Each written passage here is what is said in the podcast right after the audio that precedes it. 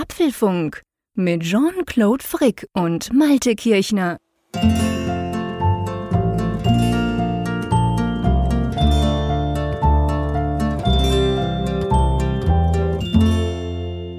Hallo und herzlich willkommen zum Apfelfunk Ausgabe 314, die wir am Mittwoch, dem, am Abend, dem 9. Februar aufzeichnen. Wir, ich hier in Bern und natürlich der liebe Malte an der Nordsee. Hallo, wie geht es dir? Ja, hallo, lieber Jean-Claude. Wie geht es mir? Also kennst du dieses Gefühl, dass man nach dem Apfelfunk gar nicht abwarten kann, den nächsten aufzunehmen? Gut, das haben wir beide, ja. glaube ich, immer so ein bisschen, ne? Aber mhm. in dem Fall mhm. war es tatsächlich so, so stark wie diesmal hatte ich kaum je das Gefühl, am nächsten Tag gleich was nachsenden zu müssen. Genau, ich kann mir vorstellen, um was es geht und ich habe da etwas Kleines vorbereitet, da geht es perfekt zum Thema und darum kommen wir gleich am Anfang, bevor wir zu den Themen kommen und all den Dingen, die wir normalerweise im Apfelfunk tun, kommen wir gleich am Anfang zum wichtigsten Thema der Woche. Ever. Ever, ja eigentlich überhaupt, genau. Am wichtigsten Thema ever, das wir je im Apfelfunk besprochen haben. Hey Siri, Lösche alle Wecker. Aha. Möchtest du alle deine Wecker löschen? Ja. Alle deine Wecker sind jetzt gelöscht. Gut, das war's mit dem Apfelfunk 314. War schön, wart ihr dabei. Hat Spaß gemacht. Wir haben die wichtigste Frage geklärt. Und falls ihr in den nächsten Tagen zu spät zur Arbeit kommt, sagt doch bitte einfach, Siri ist schuld oder der blöde Schweizer, der das Keyword im Apfelfunk Podcast bringt. Aber das musste einfach sein, Malte alle, die, die, die jetzt den Apfelfunk laut gehört haben, werden dich verfluchen, lieber genau, Jean-Claude. Ich weiß, darum mache ich es ja. ja, aber in der Tat, also das war ja nun wirklich das beherrschende Feedback-Thema. Das ging unmittelbar nach der Sendung los. Wir hatten ja beim letzten Mal darüber gerätselt nachdem ich meinen kleinen Wecker-Rant über die Smart Gadgets. Ja, wir dann, beide, wir beide. Ja, aber ich habe es ja maßgeblich angestoßen mit gerade dieser Geschichte mit dem Nicht-Löschen können der Wecker. Und wir beide hatten ja auch keinen Weg entdeckt, wie man jetzt in der Wecker-App von, von Apple, von Apple dann jetzt alle auf einmal oder zumindest nee. mehrere komfortabel auf einmal löschen kann. Genau. Und dann kam der Hinweis, und da müssen wir jetzt mal drüber sprechen. Und dieser Hinweis kam wirklich so gefühlt eine Million Mal. Ich wollte gerade sagen, was heißt der Hinweis? Die Hinweisflut, der Hinweis-Tsunami kam. Ja. ja, und das ist halt auch der Grund. Es ist ganz merkwürdig. Wir leben ja mit sozialen Netzwerken, aber man hat das Gefühl, dass es irgendwie dann doch so eine One-Way-Kommunikation ist. Mhm. Wir sagen etwas im Podcast und dann kommen mhm. Antworten. Deshalb, deshalb mhm. halt dieses Bedürfnis, den Podcast gleich den nächsten aufzunehmen, um dann hier zu sagen, ja, ich habe verstanden, ihr braucht nicht mehr weiter schicken. Danke für euer Feedback. Aber sag mal, ja. kann das wirklich wahr sein, dass Siri die einzige Möglichkeit ist und das ist, glaube ich, auch mhm. das einzige Mal, dass Siri überhaupt etwas kann, was man nicht auch per Touch hinkriegen kann, ja. um diese Wecker alle zu löschen? Kann das sein?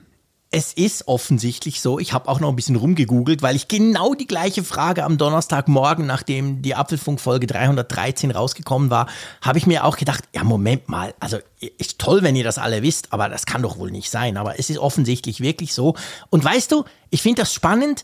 Eigentlich hat mir das mal wieder aufgezeigt, Siri ist eigentlich genau gleich wie 3D Touch. Erinnerst du dich noch? Früher hatten wir doch die Möglichkeit, ja. feste draufdrücken. Ja. Und das Problem war doch immer, ich fand das geil. Oh, super Features gibt's da. Aber du wusstest es nicht. Du kamst nicht drauf, du hast nichts gesehen, es gab keine Hinweise. Einfach entweder wusstest du es oder du wusstest es nicht. Und ich finde, das Problem bei der Sprachsteuerung ist genau das Gleiche. Wenn du nicht auf die Idee kommst, der Tante mal zu sagen, sie soll das und das tun und dann halt gucken, ob sie es kann oder nicht, dann wirst du das nie rausfinden. Und das, finde ich, ist eigentlich bei Sprachsteuerung das Problem. Und gerade bei unserer Tante hier bei Apple, wir sind uns ja eher gewöhnt, dass sie oftmals dann sagt, sie kann das nicht, dass ich bei mir selber gemerkt habe, ich probiere schon gar nichts mehr aus. Hm. Außer die 10, 20 Sachen, wo ich weiß, dass sie es kann, die ich tatsächlich auch brauche. Weil ich sowieso, es nervt mich doch, wenn sie dann sagt, ja, hab dich nicht verstanden. Also lasse ich es eigentlich bleiben und dadurch aber merke ich auch gar nicht, was sie alles kann. Nein, ich bleibe auch bei meiner Kritik. Es, es wird jetzt ja eigentlich noch unlogischer. Denn Siri ist ja nun so, du musst ja als Entwickler diesen sogenannten Intent ja auch dann aufgreifen. Diese, mhm. diese Anweisung, lösche alle Wecker, muss mhm. ja verstanden werden und in eine Aktion umgesetzt werden. Das passiert ja nicht einfach so. Das ist ja nicht KI, die dann halt dann ja. in die Datenbank reingeht vom Wecker und das löscht, sondern der Entwickler oder die Entwickler dieser Wecker-App haben halt dann wirklich eine Aktion hinterlegt, die durch diesen Trigger dann eben ausgelöst wird. Wenn die schon wissen, dass wir alle Wecker löschen möchten und dafür Siri dann entsprechend den Intent liefern, ja. warum in Gottes Namen hat man dann nicht irgendwo noch einen Button oder sonst irgendwie ja. oder zumindest eine Erläuterung, wie du schon sagtest, dieses 3D-Touch-Phänomen. Ich sehe gar nicht diese, diese dritte Dimension jetzt mhm. hinter diesem 2D-Screen. Das wäre ja auch noch eine Möglichkeit. Also ich lasse es mir gefallen, dass sie sagen, das kann nur Siri, aber wo ist der Splash-Screen? Wo ist der Hinweis von wegen? möchte, genau. Man könnte doch auch so eine If-Abfrage machen im Sinne von, hast du mehr als 50 Wecker drin, mhm. dass dann hin und wieder mal eingeblendet genau. wird von wegen, willst du die alle mal loswerden? Dann sage, hey Siri und so weiter. Also das, ich verstehe es einfach nicht. Das ja, da, da bist du nach wie vor, oder da, da schließe ich mich dir komplett an, deiner Meinung. Und wir haben nachher später in der Sendung auch noch ein Feedback, wo es auch darum geht, wir tun die anderen 8735 Feedbacks dazu nicht alle vorlesen, das haben wir jetzt hiermit abgefrühstückt. Aber ähm, auf der anderen Seite haben wir tatsächlich auch noch ein Feedback von jemandem, der das nicht wusste und der auch noch ein paar andere clevere Sachen rausgefunden hat, die eigentlich komisch sind und warum und der sich fragt, warum das nicht funktioniert. Da werden wir drüber diskutieren. Aber nicht, dass ihr das jetzt falsch versteht als Einstieg hier in den Apfelfunk. Wir freuen uns sehr über euer Feedback. Wir ja, freuen uns natürlich ja, ja. auch, wenn Feedback tausendfach gleich daherkommt. Es ist nur dann oft das Problem, dass man quasi eben, wie du es jetzt gesagt hast, der gerne sagen würde, hey, äh, ja, vielen Dank, mega, aber ihr müsst euch gar nicht mehr die Mühe geben, wir haben es schon mitbekommen. Hm. Wir machen das zwar auf Social, auf Twitter machen wir das eigentlich, aber längst nicht alle, die uns ja schreiben, sind ja selber auch auf Twitter oder folgen uns auf Twitter, von dem her kriegen die das nicht mit und dann dauert es halt für euch quasi eine Woche, wo ihr euch vielleicht fragt, hä, die wissen nicht, wie man Wecker löscht, was sind denn das für Flaschen? ja, jetzt habt ihr es mitbekommen, wir wissen es nicht, aber wir haben es jetzt gelernt dank jetzt, euch. Jetzt wissen wir es und das ist tatsächlich der große Glücksmoment. Natürlich habe ich es auch auf meinem iPhone ausgeführt und es herrscht endlich wieder Ordnung. Jetzt ist wieder Ordnung, genau. Jetzt ist alles weg. Bei mir auch. Ich habe es jetzt gerade gemacht. Ihr habt ja gehört im Podcast. Aber allen Hörern jetzt auch. Schön lange schlafen. Alle anderen jetzt auch, genau. Deutschland verschläft. Nein, soweit wahrscheinlich nicht. Du, ähm, lass uns mal zu unserem Sponsor kommen, weil diese Folge ist nämlich wieder unterstützt, die Apfelfunk Folge 314, und zwar von Flowkey. Und ich weiß ja nicht, wie es dir geht, lieber Malte. Ich habe vor vielen, vielen Jahren gelernt, Klavier zu spielen. Aha. Auf die richtig mühsame Art. Sprich, die Eltern haben gesagt, wir haben ein Klavier, du spielst Klavier. Ich wollte eigentlich Saxophon lernen, aber okay, wir hatten ein Klavier. Dann eine strenge Lehrerin. Und ich habe jahrelang Stunden genommen und äh, gemessen an den Stunden, die ich genommen habe, kann ich so gut auch wieder nicht Klavier spielen. Aber heute ist das ja ganz anders. Ich warte noch darauf, dass du die Apfelfunk-Melodie dann mal spielst auf dem Klavier. Nein, werde ich niemals tun, keine Angst. ja, aber neuer Sponsor, Flowkey, zum ersten Mal im Apfelfunk dabei und die haben eine ganz interessante, revolutionäre App im Angebot zum Klavierlernen. Und zwar ist es so, dass diese App erkennt, wenn du sie laufen lässt, ob du richtig spielst. Und mhm. die macht es dann einfach, zum Beispiel deine Lieblingssongs zu lernen. Also du kannst dann, du musst jetzt nicht fortgeschritten sein, so wie du, der jetzt schon dann eben durch die Schule des Klavierspielens gegangen ist, sondern du kannst auch, so wie ich zum Beispiel, der gar nichts kann, als mhm. ein Einsteiger damit loslegen. Und das Ganze soll eben auch nicht irgendwie mit langweiligen Übungen versehen sein und Stücken, die du nicht magst, sondern mhm. Schritt für Schritt Grundlagen, Noten lesen, Akkorde und mehr. Ja, und es gibt 1500 Songs, aus denen kann man dann quasi auswählen, so ein, anhand von so einem Song, dann zu lernen, wie man eben Klavier spielt. In vier verschiedenen Schwierigkeitsstufen, das ist auch noch wichtig. Also ich müsste dann wahrscheinlich nicht gerade Stufe 1 anfangen, ich könnte schon ein paar überspringen, mal schauen. Rund 5 Millionen Leute nutzen diese App übrigens schon, also das ist auch ganz interessant. Und wenn ihr das mal testen wollt, dann empfehle ich euch einfach bei flowkey.com slash Apfelfunk vorbeizuschauen. Dort gibt's nämlich einen 20% Rabatt, wenn ihr das Ganze mal ausprobieren wollt. Ja, und wir sagen vielen Dank an Flowkey, dass ihr diese ähm, Episode unterstützt. Ja, und sieben Tage kostenlos könnt ihr es auch noch testen. Das Stimmt, kommt auch noch ganz hinzu. wichtig. Natürlich, genau. genau. Ja. Zum gucken, ob das passt. Also das ist eine spannende Sache. Ich habe das runtergeladen und habe mir fest vorgenommen, am Weekend werde ich mich mal wieder ans Klavier setzen. Mal gucken. Ja, ja, ich, ich habe ja auch nach wie vor die Ambitionen. Also ich, Ehrlich? Es ist wieder so ein Moment, wo ich mein eigenes Zeug kaufe. Ist mal ganz schlimm, aber ich bin gerade auch daran interessiert daran, das mal wieder auszuprobieren. Sehr gut, sehr cool. Ja, du, apropos kaufen, wir könnten eigentlich mal zu den Themen kommen. Da gibt's durchaus das eine oder andere, was wir vielleicht in Zukunft auch werden kaufen können oh, oder ja. müssen. Ja, jede Menge sogar, wenn es danach geht. Es gibt nämlich Apple-Event-Gerüchte. Und die Frage, ist es am 8. März? Genau. Dann, ähm, Samsung hat heute ein ganz großes Tablet vorgestellt und da müssen wir kurz drüber sprechen, weil wir uns die Frage stellen, was denn das mit dem iPad Pro machen könnte. Es geht weiter mit schlauem Hörerfeedback. Wir haben eine Zuschrift bekommen, die sehr interessant ist, nämlich zu der Frage, so sicher ist Face ID mit Maske in iOS 15.4? Ganz genau. Dann in den USA kommt Tap to Pay. Was das genau ist, warum das super geil ist und warum das wahrscheinlich nicht so schnell nach Europa kommt, das diskutieren wir später. Dann sprechen wir über einen ärgerlichen Bluetooth-Bug in macOS Monterey 12.2. Dann ist mich der Akku leer. Genau. Dann geht's Schlag auf Schlag und zwar, was Apple mit AI Music anfangen könnte. Und dann werfen wir nochmal einen Blick auf künftige Produkte. Es gibt nämlich sehr wilde Spekulationen um die AirPods Max 2 und die Frage Touch statt Krone. Huhu. Dann gibt es die Umfrage der Woche. Es gibt Zuschriften unserer Hörerschaft. Das passt alles hier in den Apfelfunk rein. So, der 8. März, mein lieber Freund, den sollte man sich wahrscheinlich notieren, so zumindest die aktuelle Gerüchtelage. Die geht nämlich davon aus, dass das Apple Hardware-Jahr mit dem Frühlingsevent an diesem Datum starten soll, oder?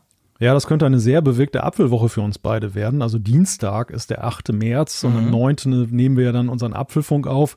Mhm. Wenn es so ist, dann müssen wir mal gucken, dass wir am 8. März abends dann auch ein Live-Special wieder übertragen. Ja, sowas von, natürlich.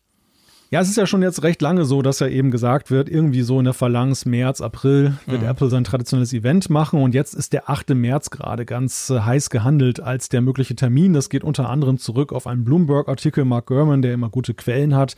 Der hat das bei Apple so rausgehört und es gibt ja auch, also wir hatten auch eine Hörerzuschrift, irgendjemand hatte in seinen äh, Kalender was eintragen Stimmt. wollen und dann gab es so den Vorschlag, das ist ein Apple-Event am 8. März und er fragte uns, habt ihr das auch? Also mhm. was soll das denn plötzlich? Die Apple KI hat da irgendwas ausgeplaudert.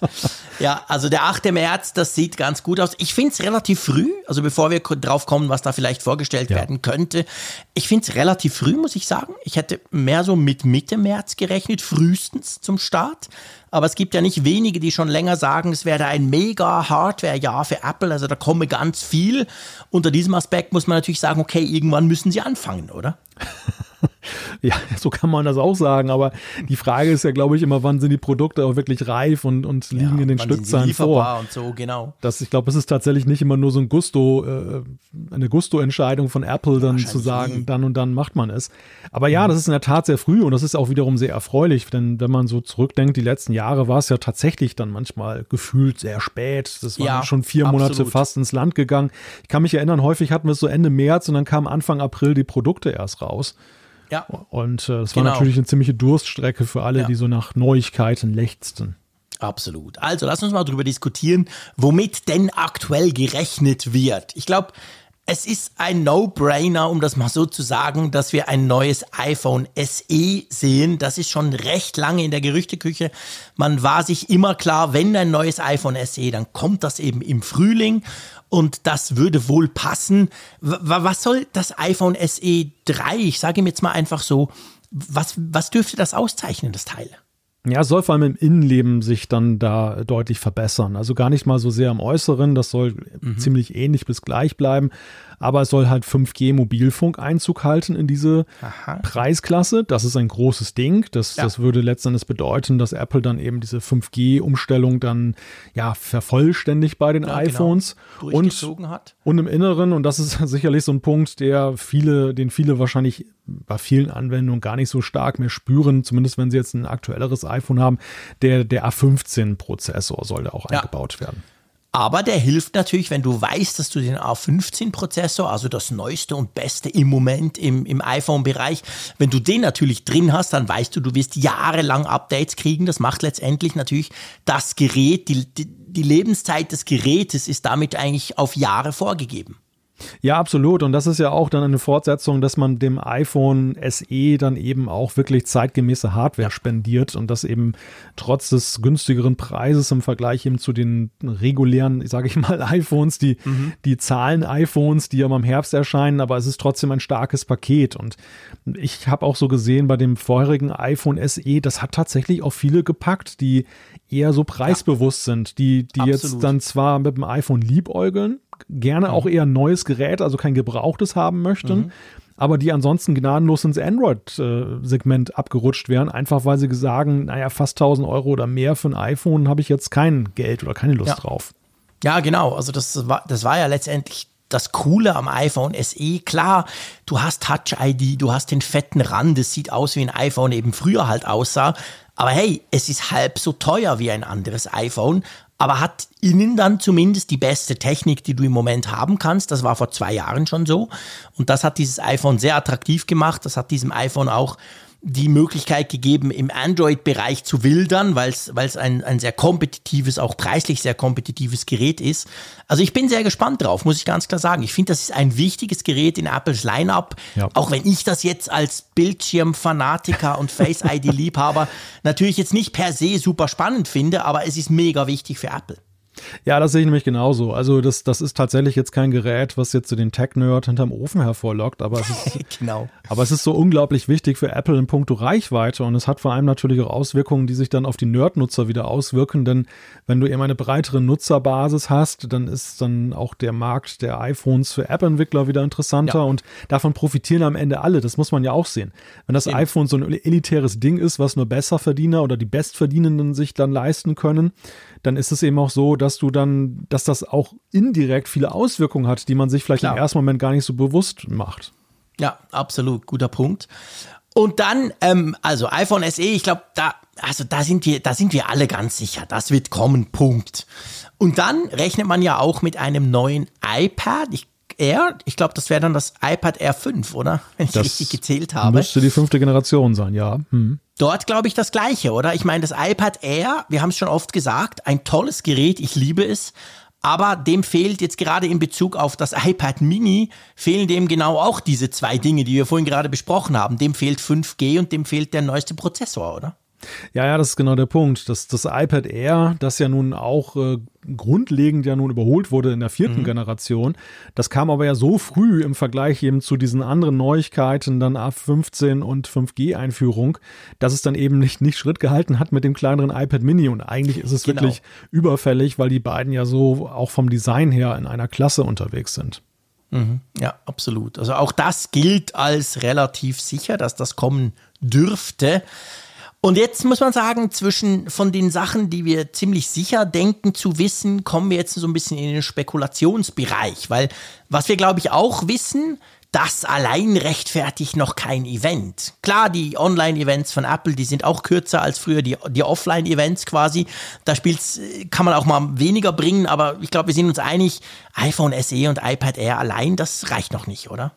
Nein, also wenn wir uns auch gerade das Vorjahr ansehen, da war es ja auch so, Apple hatte einen großen Strauß an Geräten im Angebot, aber es waren eben auch so sehr unterschiedliche, ja, sag mal, Qualitätsstufen von Neuerungen. Ja. Also es waren Updates natürlich dabei, aber es waren eben auch, es muss, braucht mal so ein Headliner, irgendwas, was dann einen Aha-Moment auslöst. Und da ist natürlich der Mac prädestiniert gerade in diesen Zeiten. Genau, und da sprechen wir vom großen iMac, sage ich jetzt mal, also das Teil, was hier vor mir steht, der 27 Zoll iMac. Vielleicht wird das sogar ein iMac Pro. Da gibt es viele Gerüchte, die darauf hindeuten, vielleicht gibt es gar keinen normalen iMac 27 mehr, sondern der große ist dann quasi der iMac Pro. Ich sag mal 30 Zoll Bildschirm, also gleich groß wie jetzt, aber halt viel kleinerer Rand. So, so ein bisschen ähnlich, wie wir das erlebt haben vor einem Jahr. Da kam ja auch im Frühling der iMac, der 24 Zoll, der ja den damalig Intel 21 Zöller abgelöst hat. Und ich habe es schon oft gesagt im, im Apfelfunk hier, ich freue mich riesig drauf. Das wäre genau mein Gerät, wenn es denn kommen sollte. Ich sag mal M1 Pro oder vielleicht sogar M1 Max. Also ich glaube, das würde ganz gut passen. Weißt du warum? Ich, ich, ich weiß nicht, vielleicht, ich gebe zu, vielleicht steigere ich mich in was rein, weil ich mich so auf diese Kiste freue. Kann auch sein.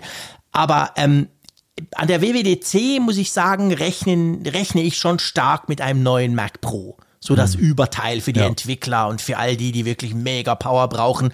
Wahrscheinlich mit einem M2 Max oder wie er auch heißen wird, mit einem ganz neuen Chip. Und jetzt ist ja so, wenn du den vorstellst, also wenn du eine neue Prozessorgeneration bringst, die natürlich noch geiler und noch besser ist und dann eben dieses mega Flagship dazu, da passt ein iMac nicht dazu. Also müsste eigentlich, wenn, so finde ich, müsste Apple das ja vorher bringen. Die müssen quasi das Mac-Line-Up vorher ready haben, weil dieser iMac, der, der, der fehlt halt im Moment noch, weil wir letztes Jahr den kleinen gesehen haben und jetzt fehlt halt quasi der, die große Variante davon. Und drum, ich könnte mir das sehr gut vorstellen, dass sie das tatsächlich auch in dieses Event reinpacken. Ja, das und Apple liebt natürlich auch so gewisse Muster. Und was mhm. du eingangs sagtest, letztes Jahr hatten wir den kleinen iMac.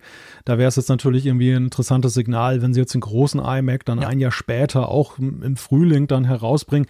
Letztes Jahr hat ja auch keiner so recht daran geglaubt. Also Stimmt. Mein, mein Stutzen im ersten Moment, als ich dachte, mh, hm, Frühlingsevent und so ein iMac. Mhm. Aber nein, letztes Jahr genau die gleiche Lage. Ich habe es auch erst nicht glauben können und dann war er ja mhm. tatsächlich da.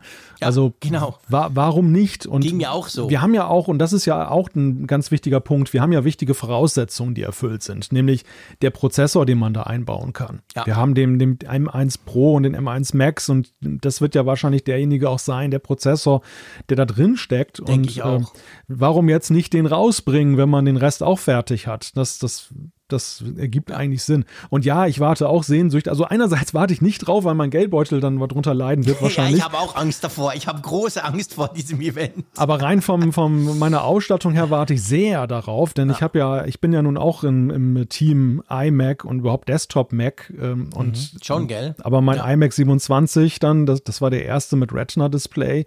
Mhm. Ähm, mit, mit 5K-Display, der ist jetzt auch schon arg in die Jahre gekommen. Also da muss tatsächlich auch jetzt auch mal was her. Ja, ja, absolut. Also ich, ich sehe das ganz genau gleich wie du. Und ähm, ja, also ich bin sehr, sehr gespannt und ich rechne eigentlich schon ein bisschen damit, muss ich ganz klar sagen, dass der jetzt kommt. Ähm, ja, gut. Und dann dann muss man sagen, bewegen wir uns sehr spekulativ rum. es gibt ja nicht wenige, auch der Raphael zum Beispiel sagt das immer wieder, der mit einem Mac Mini Pro rechnet. Also, dass, dass er sagt, hey, der Mac Mini, der kriegt noch quasi diesen M1 Pro oder sogar den M1 Max Prozessor. Den. Und dann gibt es ja auch einige, die sagen, ja, aber das MacBook Air, da muss doch noch was kommen und so. Was denkst du? Hört es beim iMac dann auf in Sachen Mac? Ja, schwer zu sagen. Also die, dieses, diese, dieses Gerücht mit dem Mac Mini, das hält sich tatsächlich schon lange, dass man noch anknüpft an diesen zwischenzeitlichen Versuch, dem Mac Mini neues Leben einzuhauchen, ja. als noch die Intel-Prozessoren drin ja, waren. genau. Da hat man ja plötzlich aus dem Einstiegs-Mac so eine Art Server-Mac gemacht. Und mhm. es gibt tatsächlich ja auch viele, die das bis heute einsetzen und die auch sagen, schade, äh, dass ja. der Mac Mini, der hat zwar den M1, ist auch sehr leistungsfähig, diesen Podcast nehme ich auch gerade damit auf. Ich setze ihn, also das ist, ist, eigentlich paradox, weißt du, ich habe hier den großen iMac stehen, aber ich benutze fast nur noch den Mac Mini, weil ich ihn einfach so liebe. Ja, durch, er ist leise, Klar. er ist irrsinnig schnell, ja. er wird nicht heiß und so. Ja. Und äh, man kann ihn auch wunderbar für Serveranwendungen einsetzen, aber wenn man ihn jetzt noch richtig so hochspecken kann, dann eben für einen mhm. richtigen Server-Einsatz, du könntest mit der Kiste ja wahnsinnige Dinge machen. Ja, also, absolut. Es gibt einen Markt dafür. Aber genauso gibt es jetzt auch schon die Gerüchte, die so in die Richtung gehen, dass sie sagen, um, Apple bringt jetzt das Einsteiger MacBook Pro auch neu raus. Da wird dann gleich die M2-Generation eingeleitet. Mhm. Ich weiß ja nicht so richtig. Also dafür würde ich sprechen. Dafür würde sprechen, wenn sie jetzt tatsächlich diesen diese Prozessorrate äh, rausbringen wollen, die sie auch bei den iOS-Geräten, bei, beim iPad und beim, beim iPhone haben, dass sie sagen, wirklich hier, wir powern jetzt und wir wollen, wir haben, wir haben nicht nur am Anfang den anderen die Nase gezeigt, wie, wie ja. man es macht, sondern ähm, machen weiter. Und das würde den Markt natürlich auch in gewisser Weise erschüttern, wenn sie jetzt tatsächlich mhm. einen M2 rausbringen, der irgendwie den M1 nochmal in Schatten stellt. Die anderen sind ja gerade mal froh, dass sie jetzt einigermaßen wieder sich da ranrobben an dieses mhm. Niveau. Und das wäre natürlich ein starkes Signal, aber ja. Weißt du, was für mich dagegen spricht, dass das jetzt schon kommt? Also, ja. da, dass es so weit mal sein wird, da bin ich völlig überzeugt. Vielleicht auch schon dieses Jahr.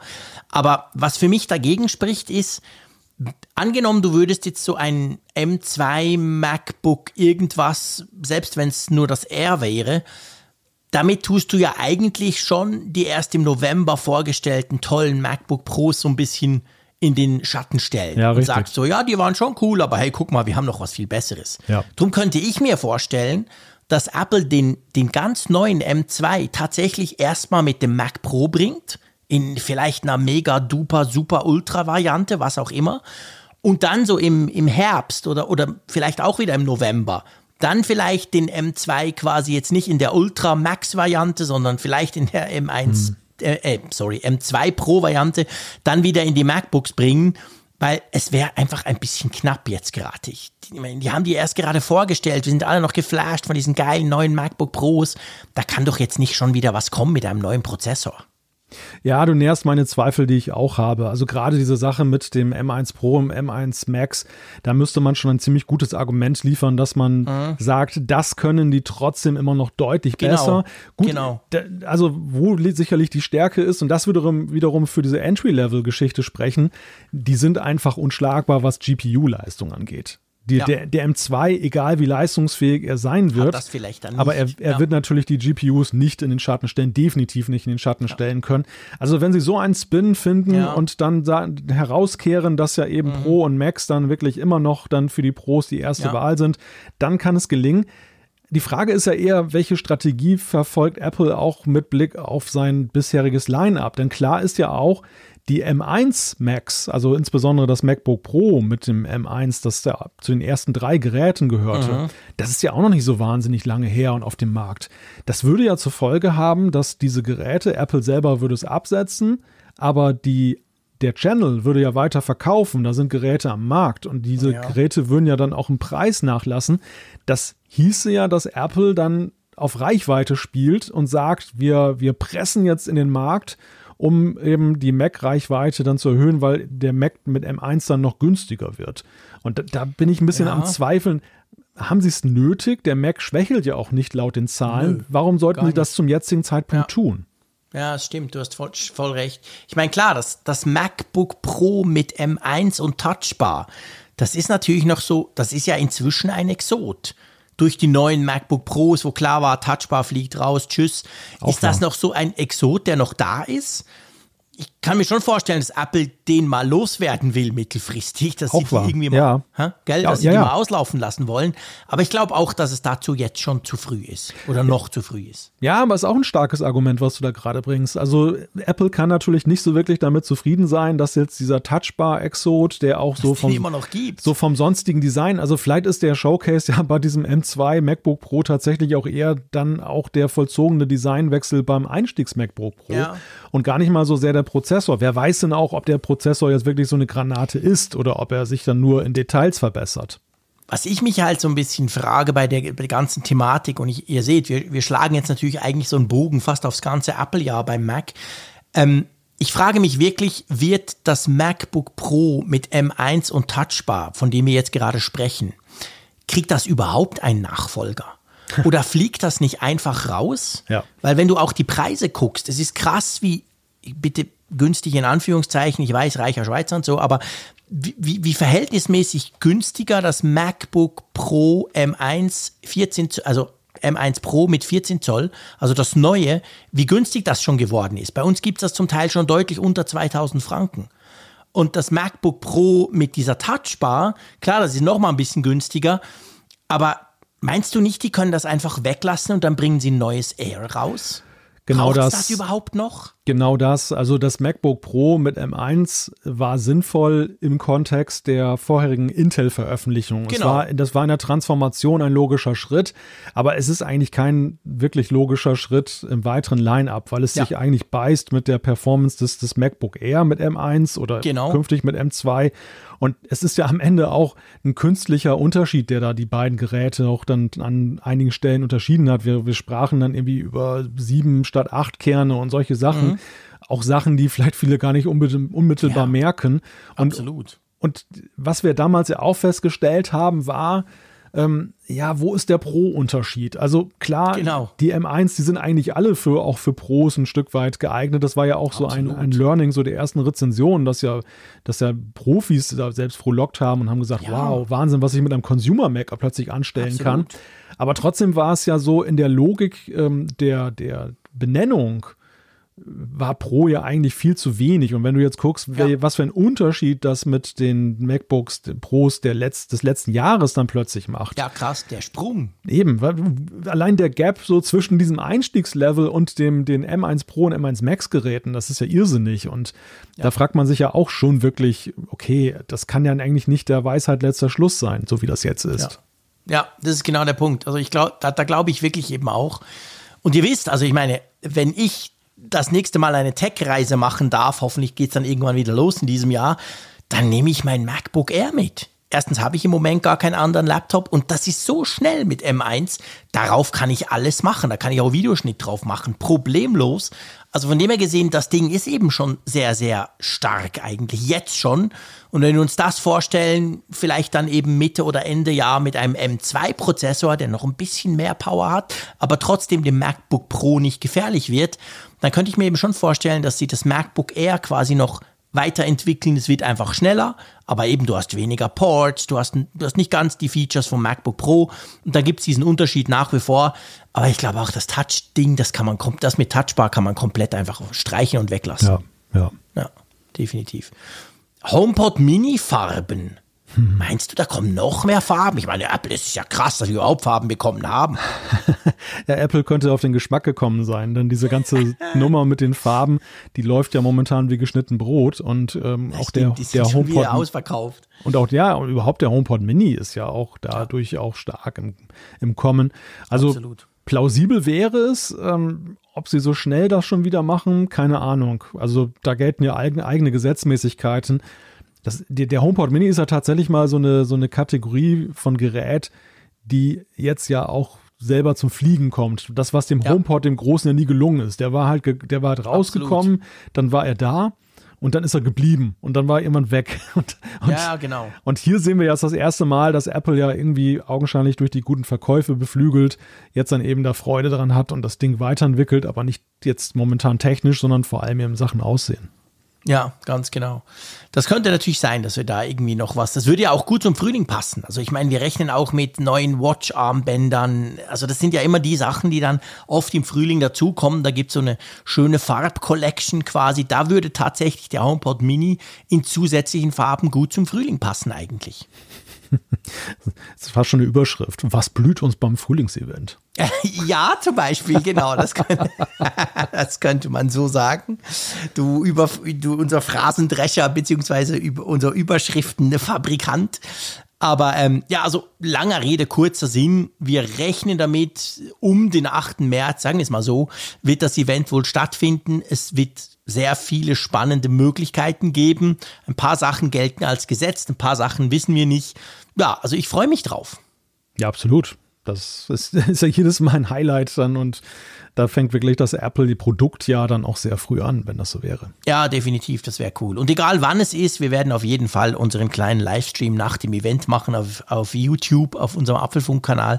Das ist immer eine ganz lustige Sache. Aber warten wir mal, bis die Einladungen reintrudeln. genau.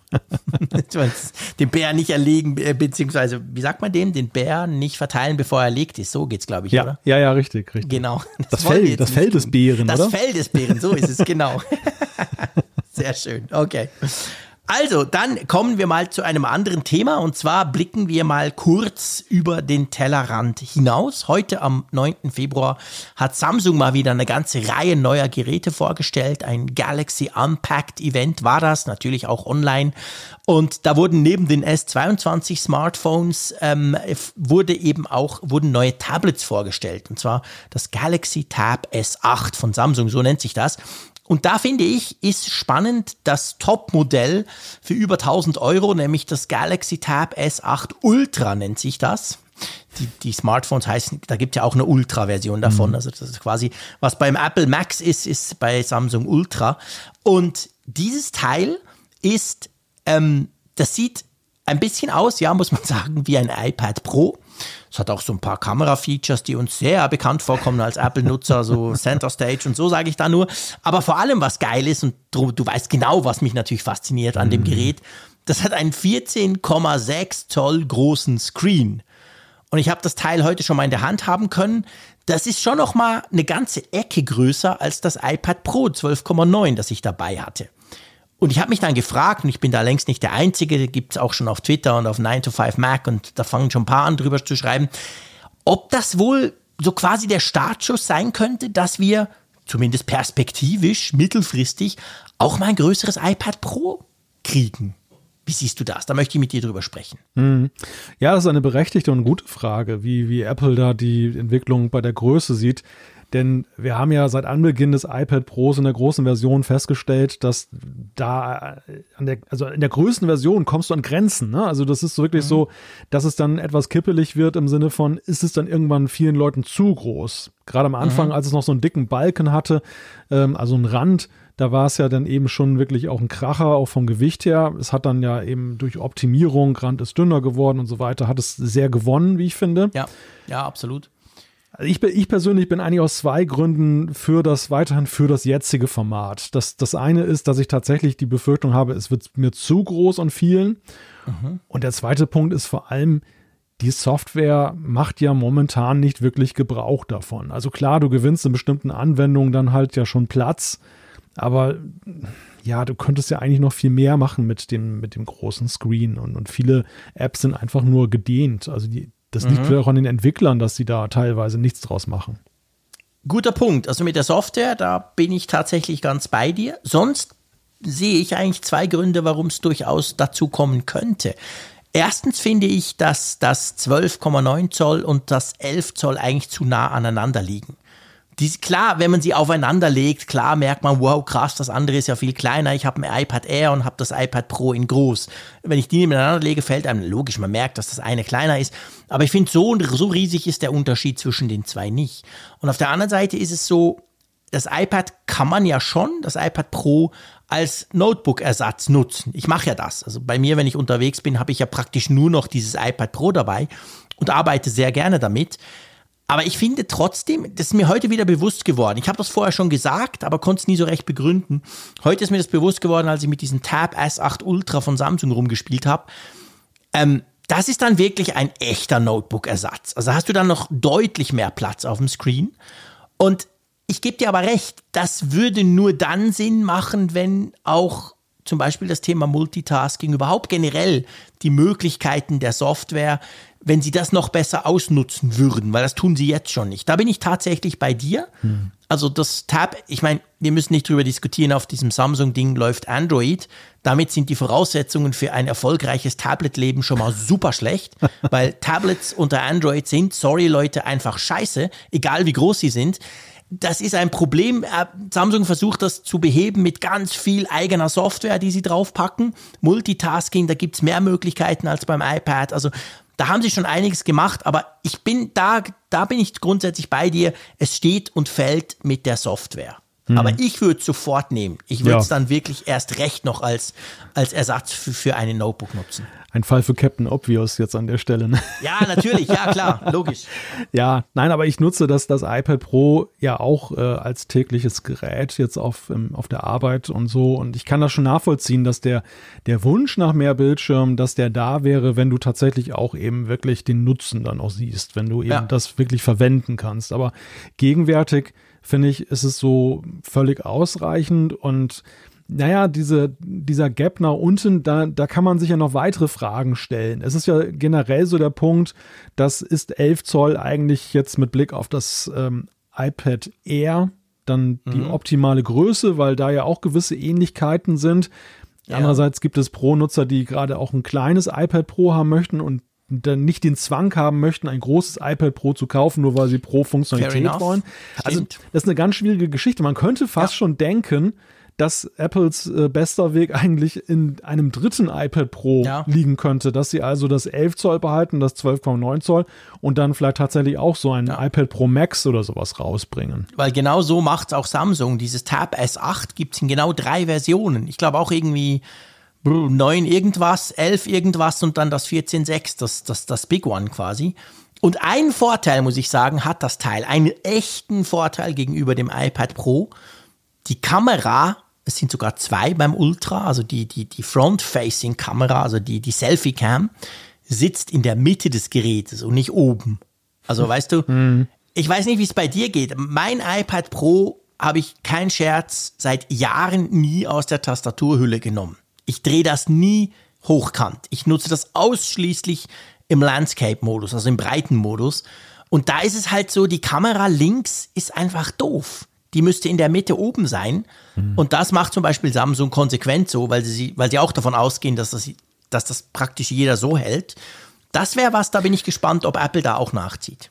Also unabhängig du- von der Größe. Also wenn du ein Magic Keyboard verwendest, dann bist du eigentlich wirklich festgenagelt auf Ja. Landscape, weil die Absolut. es, es ist halt, es ist ganz witzig. Das liegt vielleicht auch eben auch daran, weil das Magic Keyboard, ich, ich nutze es ja nicht nur eben als wunderbare Tastatur, ähm, zwar zugegebenermaßen teure, aber wirklich sehr gute Tastatur, sondern eben auch äh, im Nebeneffekt eben auch selbst konsumierend, weil es einfach auch eine wunderbare Halterung ist. Ja, absolut. Ja, ich auch. Logisch, Egal, klar. ob du es auf den Tisch stellst oder auch wenn du auf dem Sofa liegst Hält und du, du stellst es einfach auf den Bauch drauf, aber kannst es, super einstellen. Genau, du kannst den Winkel perfekt einstellen und so. Also das, das ist schon extrem gut und, und vor dem Hintergrund äh, bin ich tatsächlich, ich war früher wirklich einer, der viel Portrait-Mode genutzt hat Mhm. beim iPad, aber ich, ich stelle tatsächlich auch fest, ich bin da völlig von abgekommen, einfach weil ich das so selten aus der Magic Keyboard-Halterung das liegt am Magic Keyboard, da bin ich ganz bei dir. Also gu- gut, vielleicht beim großen iPad Pro ist es auch sonst ein bisschen komisch.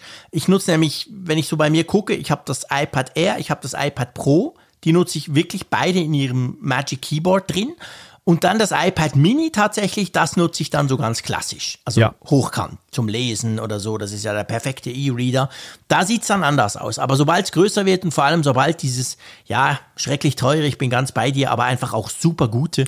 Magic Keyboard dazu kommt, dann ist es eigentlich klar, wie du das hältst. Und dann muss man sagen, ist die Kamera, egal ob für Webkonferenzen oder auch für Face ID, also meine Hand ist grundsätzlich immer zwischen der Face ID Kamera und meinen Augen. Drum funktioniert Face ID bei mir beim iPad Pro praktisch nie. Beziehungsweise er muss mich dann immer erinnern, nee, da ist was dazwischen. Na ja, meine Hand natürlich. Du weißt, ich bin ein Zappelfritze, aber das, schon das allein nervt. Also die ist einfach auf der falschen Seite, sorry.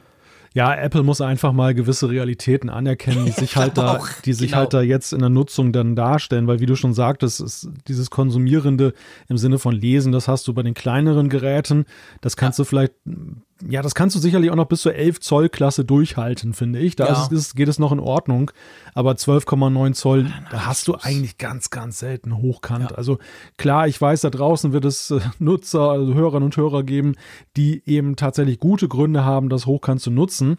Aber ich behaupte jetzt einfach mal, je größer, desto mehr geht es eben wirklich in den Notebook-Ersatzbereich und das ist Querformat. Aber darin liegt vielleicht auch der Grund, warum Apple sich so ein bisschen sträubt, weil in dem Moment würden sie ja eben ja anerkennen, dass so die MacBooks und Ding das war. iPad Pro genau, dass die eigentlich da ja dann doch nicht so unterschiedlich dann in mancherlei Hinsicht äh, sind, wie sie es gerne hätten. Ja, das kann sein, aber ob, ob jetzt die Kamera allein jemanden abhält, das Ding als Notebook-Ersatz zu brauchen, wage ich zu bezweifeln. Ähm, Aber ja, natürlich, ich meine, man könnte auch sagen, hey, baut doch einfach zwei Kameras ein, Freunde. Oder so, oder so. Eine an der kleinen Seite, eine an der langen Seite und Punkt, wir müssen Ja. nicht mehr diskutieren. Man kann es brauchen, wie man es will. Ja, verstehe mich nicht falsch. Es ist jetzt nicht so, dass jetzt deshalb die Leute jetzt dann umschwenken. Nee, das das wollte ich damit auch nicht gesagt haben. Aber Apple legt ja schon sehr viel Wert eben auf so unterschwellige Symbolik auch und äh, was es ausstrahlt, wenn man es sieht und, und so und erlebt. Und ich glaube schon, dass sie auf solche kleinen Details dann schon einen gewissen Wert legen, dann auch in der Unterscheidbarkeit und dass das vielleicht auch ein Hemmschuh ist, zu sagen, Ja. ich meine, wie lange haben sie gebraucht, das Apfellogo Bambute nochmal ins Querformat zu übersetzen? Das war ja unfassbar. Jahre, Jahre, ja, du hast recht, genau. das ging tatsächlich wahnsinnig lange, stimmt. Gut, dann würde ich sagen, wir lassen mal die Konkurrenzbeobachtung, ähm, legen wir mal zur Seite und kommen zu einer sehr spannenden Zuschrift, die wir hier jetzt quasi einbringen, weil sie das Thema an sich so gut für sich steht, dass wir dachten, wir nehmen das jetzt nicht ins Feedback nach hinten, oder? Richtig, das, das ist tatsächlich, ähm, wir bekommen ja immer tolles Feedback, aber manchmal gibt es auch Feedback, wo du wirklich so Aha-Momente hast, weil du Ja, auch dann definitiv. so extrem viel selber noch dazu lernst und, und ähm, da eine solche Zuschrift haben wir halt von Herbert bekommen. Es geht um das Thema mit Face ID mit Maske und iOS 15.4. Wir hatten uns letzte Woche über die Frage unterhalten, wie steht es denn eigentlich um die Sicherheit? Also wenn jetzt nur ein Teil des Auges, weil man eine Maske trägt, jetzt dann künftig als das Identifikationsmerkmal herangezogen wird und nicht mehr das ganze Gesicht, ist das dann potenziell unsicher. Und Genau. Herbert kennt sich da ganz gut mit aus, weil er ist nämlich Data Scientist und vor dem Hintergrund äh, baut er auch selbst Klassifikationsmodelle, wie eben auch Face ID eines ist, was er uns geschrieben hat. Ja, genau. Ich lese das einfach mal vor. Und dann können wir darüber diskutieren. Einverstanden? Ja. Und zwar sagt er, das Face ID ist ein Klassifikator, wie beispielsweise auch ein Schnelltest. Also bist du krank? Ja oder nein? Gesicht, ist das der erwartete User? Ja oder nein? Das ist quasi ähnlich. Und er sagt, Methoden und Modelle müssen zum Test ihrer Leistungsfähigkeit immer mit unabhängigen Testdaten validiert werden. Für Klassifikatoren gibt es zwei wichtige Merkmale der Leistungsfähigkeit. Falsch-Positiv-Rate und Falsch-Negativ-Rate. Bei Schnelltests für Krankheiten ist es wichtig, dass tatsächlich positive Personen nicht als negativ getestet werden. Die Falsch-Negativ-Rate muss also minim sein. Falsch positiv sind dabei meist nicht so schlimm, tatsächlich gesunde Personen, bei denen der Test dann quasi anschlägt. Und jetzt bei Face ID ist es genau umgekehrt. Falsch negative sind aus User-Sicht zwar ärgerlich, also man wird dann halt nicht erkannt und muss den PIN eingeben. Für die Sicherheit sind aber falsch positive, also fremde Personen, die fälschlicherweise als Zielperson erkannt werden, viel verheerender. Ich denke, für die Methoden der Erkennung und Akzeptanz durch Banking-Apps gibt es harte Grenzwerte, die in der Validierung erreicht werden müssen. So hat Apple für Touch ID eine falsch-positiv-Rate von 1 zu 50.000 angegeben, also eine von 50.000 zufälligen Personen, die dein iPhone mit Touch ID entsperren, die schaffen das. Für Face ID hat Apple 1 zu einer Million, also 20 mal besser angegeben. Und Herbert schreibt, ich vermute, da Touch ID für Banking zugelassen wurde, dass Face ID ohne Maske ebenfalls eine Falsch-Positiv-Rate von ungefähr 1 zu 50.000 oder besser haben muss. Spannend, oder? Extrem Super spannend. Erklärung. Ja, einerseits erstmal dazugelernt, äh, wir haben uns ja immer bei der Frage Face ID oder Touch ID, über die wir uns ja herzlich hier schon unterhalten haben, Oh ja. ähm, haben uns ja vor allem immer auf die Anwendung konzentriert, aber ja. Ja. selten auf die Sicherheitsfrage. Und dass da jetzt ein Genau. so signifikanter Unterschied ist, wie Herbert das darstellt, dass also Face ID sogar 20 Mal besser eben dann Mhm. in, der, in der Rate ist, das ist natürlich schon ein krasser Unterschied, der sehr klar für Face ID spricht und eigentlich ziemlich doll gegen Touch ID. Das Ja. fand ich schon mal sehr interessant, aber der zweite Punkt ist natürlich eben auch interessant, dass so sozusagen ein Downgrade auf die Zuverlässigkeit von Touch ID halt kein Beinbruch ist, weil Touch ID eben auch immer noch als sehr sicher angesehen wird. Ja, ich finde auch diesen Vergleich großartig. Ich weiß, Apple hat damals beim iPhone 10, als sie Face ID vorgestellt haben, haben sie genau das gesagt mit einer Million und 50.000. Als ich das gelesen habe, kam mir das so ent entfernt bekannt vor. Aber es ist ein guter Punkt, dass eigentlich ja vereinfacht gesagt würde es reichen, wenn Face ID allein durch das Scannen deiner Augenpartie noch eine, eine solche Rate von 1 zu 50.000 hinkriegt oder ein bisschen besser vielleicht, weil dann sind sie auf dem Level von Touch ID und mit Touch ID können wir alles tun, eben Banking Apps und so weiter, Apple Pay. Also guter Punkt. Ich glaube, so kann man es herleiten, dass das eben schon funktioniert, weil wir haben ja vielleicht noch als Rekapitulation, wir haben ja erzählt, iOS 15.4 Beta 1 letzte Woche noch, haben wir ja eben erzählt, dass, dass das eben geht und dass wir, da haben wir auch schon eine Zuschrift gehabt von jemandem, der das gleich ausprobiert hat. Und wir haben uns ja so ein bisschen gefragt, wie das wohl sein könnte. Und ich glaube, Herbert hat dazu eine super Erklärung geliefert. Also ganz, ganz herzlichen Dank dafür. Ich stelle mir gerade die Frage, wie das eigentlich ist, ob man als Entwickler in iOS 15.4 die Rückmeldung bekommt, wenn man jetzt äh, Face ID nutzt, ob das jetzt mit Maske genutzt wurde oder nicht. Ach so, du meinst quasi so eine Art entsperrt mit Maske oder entsperrt Mhm. ohne? Also von dem Hintergrund, dass zum Beispiel Ja. jetzt Banking-App-Developer dann äh, theoretisch sagen können, das lassen wir jetzt trotzdem nicht durchgehen. Ich glaube nicht, dass das der Fall ist, weil, weil es nämlich, also nach meinem Kenntnisstand, ich habe mich irgendwann auch mal experimentell mit, mit dieser Touch-ID und Face-ID-Aufschließung Mhm. da auseinandergesetzt. Ich glaube, da, selbst da gibt es schon keine Differenzierung, sondern es ist schlichtweg Ja. so, dass du diese Biometrie-Schnittstelle hast und kannst dann eben abfragen. ähm, Daumen hoch, Daumen, Daumen, runter, genau, egal woher es kommt. ja, im Prinzip ein reines Autorisierungsframework, dass du sagst, äh, System, äh, gib mir die Information, wurde erfolgreich autorisiert Ja. oder nicht. Und dann arbeitest du entsprechend dich ab an den verschiedenen äh, Modi, die dann halt zurückkommen, nach dem Motto nicht erkannt oder doch erkannt und so Ja. weiter. Aber dass du gar keine Differenzierung schon hast zwischen Touch ID und Face ID. Ich, ich gehe mal davon aus, das wird wahrscheinlich sich so auch so erhalten haben dann jetzt. Ja, ich gehe ich, gehe gehe ich ehrlich gesagt auch davon aus. Jetzt ist es so, dass ja die Beta 2, ich glaube heute oder gestern erschienen ist, also die nächste Beta von iOS 15.4. Und neben dem Face ID geht jetzt auch mit Maske ohne Apple Watch Ding, äh, wo wir ja schon viel drüber gesprochen haben. Gibt es da noch eine andere sehr erstaunliche Entwicklung? Und zwar kommt da ein neues Feature und das nennt sich Tap to Pay. Erklär mir mal, um was es dabei geht. Ja, Tap to Pay ist eine Sache, die, die wir jetzt so aus Europa erstmal mit Interesse beobachten, wie sie sich entwickelt, wie, welche Akzeptanz sie findet, denn es wird erstmal in den USA nur ausgerollt. Aber wenn es dort ein großer Erfolg wird, siehe Apple Pay, dann wird es ja früher oder später auch um den Erdball gehen. Es ist die Möglichkeit, dass Händler handelsübliche iPhones dann nutzen können, sozusagen als äh, ja, Bezahleinheit, dass du also als Nut, dass die Nutzer dann eben dann ihr Gerät sozusagen antippen können an das iPhone des Verkäufers. Mhm. Ist natürlich vor allem interessant, zum Beispiel, was weiß ich, auf dem Wochenmarkt oder irgendwie bei Straßenhändlern mhm. draußen, irgendwo in so flexiblen Umgebungen. Und dann bezahlst du auf diese Art und Weise. Du tippst sozusagen an Tap to Pay. Ja, und vor allem, du musst nicht zwingend mit deinem iPhone ans andere iPhone tappen. Du kannst auch deine Karte dran halten. Also wie wir uns das von, ja. Von solchen Terminals ja gewöhnt sind, dieses kontaktlose Bezahlen quasi, das kann dann das iPhone übernehmen. Das ist natürlich jetzt mal völlig unabhängig, USA, nicht USA, eine Riesensache. Also Square, da gibt es ganz viele Firmen, die das machen, die damit auch gut fahren, die damit viel Geld verdienen. Die werden definitiv von dem Tag an ein Problem bekommen, wenn das plötzlich das iPhone kann, weil dann eigentlich jeder User, also jeder eben Händler einfach quasi nur noch ein iPhone braucht dafür. Ähm, ich muss sagen, ich finde das sehr, sehr spannend. Ich bin aber, was die Verfügbarkeit in Europa anbelangt, sehr, sehr skeptisch. Weißt du warum? Mhm. Wegen Apple Pay nicht per se, das haben wir in Deutschland inzwischen auch und in der Schweiz schon länger. Aber es gibt ja bei Apple Pay schon lange in den USA die Möglichkeit, dass ich dir zum Beispiel Geld überweisen könnte. Ja, ja, ja. Per iMessage, zack, wuff, ganz einfach. Das ist ein Feature, weil es das bei uns nicht gibt, gibt es bei uns in der Schweiz zum Beispiel Twint. Das ist so eine Zahlungs-App, eigentlich so eine Art Apple Pay-Konkurrent, wenn du so willst. Aber die, das wird vor allem dafür gebraucht, weil du eben super easy einander Geld überweisen kannst. Du bist zusammen im Restaurant, einer zahlt, die anderen schnell, zack, zack, zack, überweist du dir das per Twint. Wird bei uns in der Schweiz millionenfach genutzt.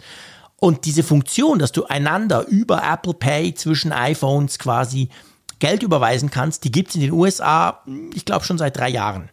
Die gibt es aber immer noch nicht bei uns. Hm. Und jetzt kommt mit Tap to Pay ja sozusagen der nächste Schritt, wenn du so willst. Geht in die gleiche, in die ähnliche Richtung, aber geht halt noch ein bisschen weiter.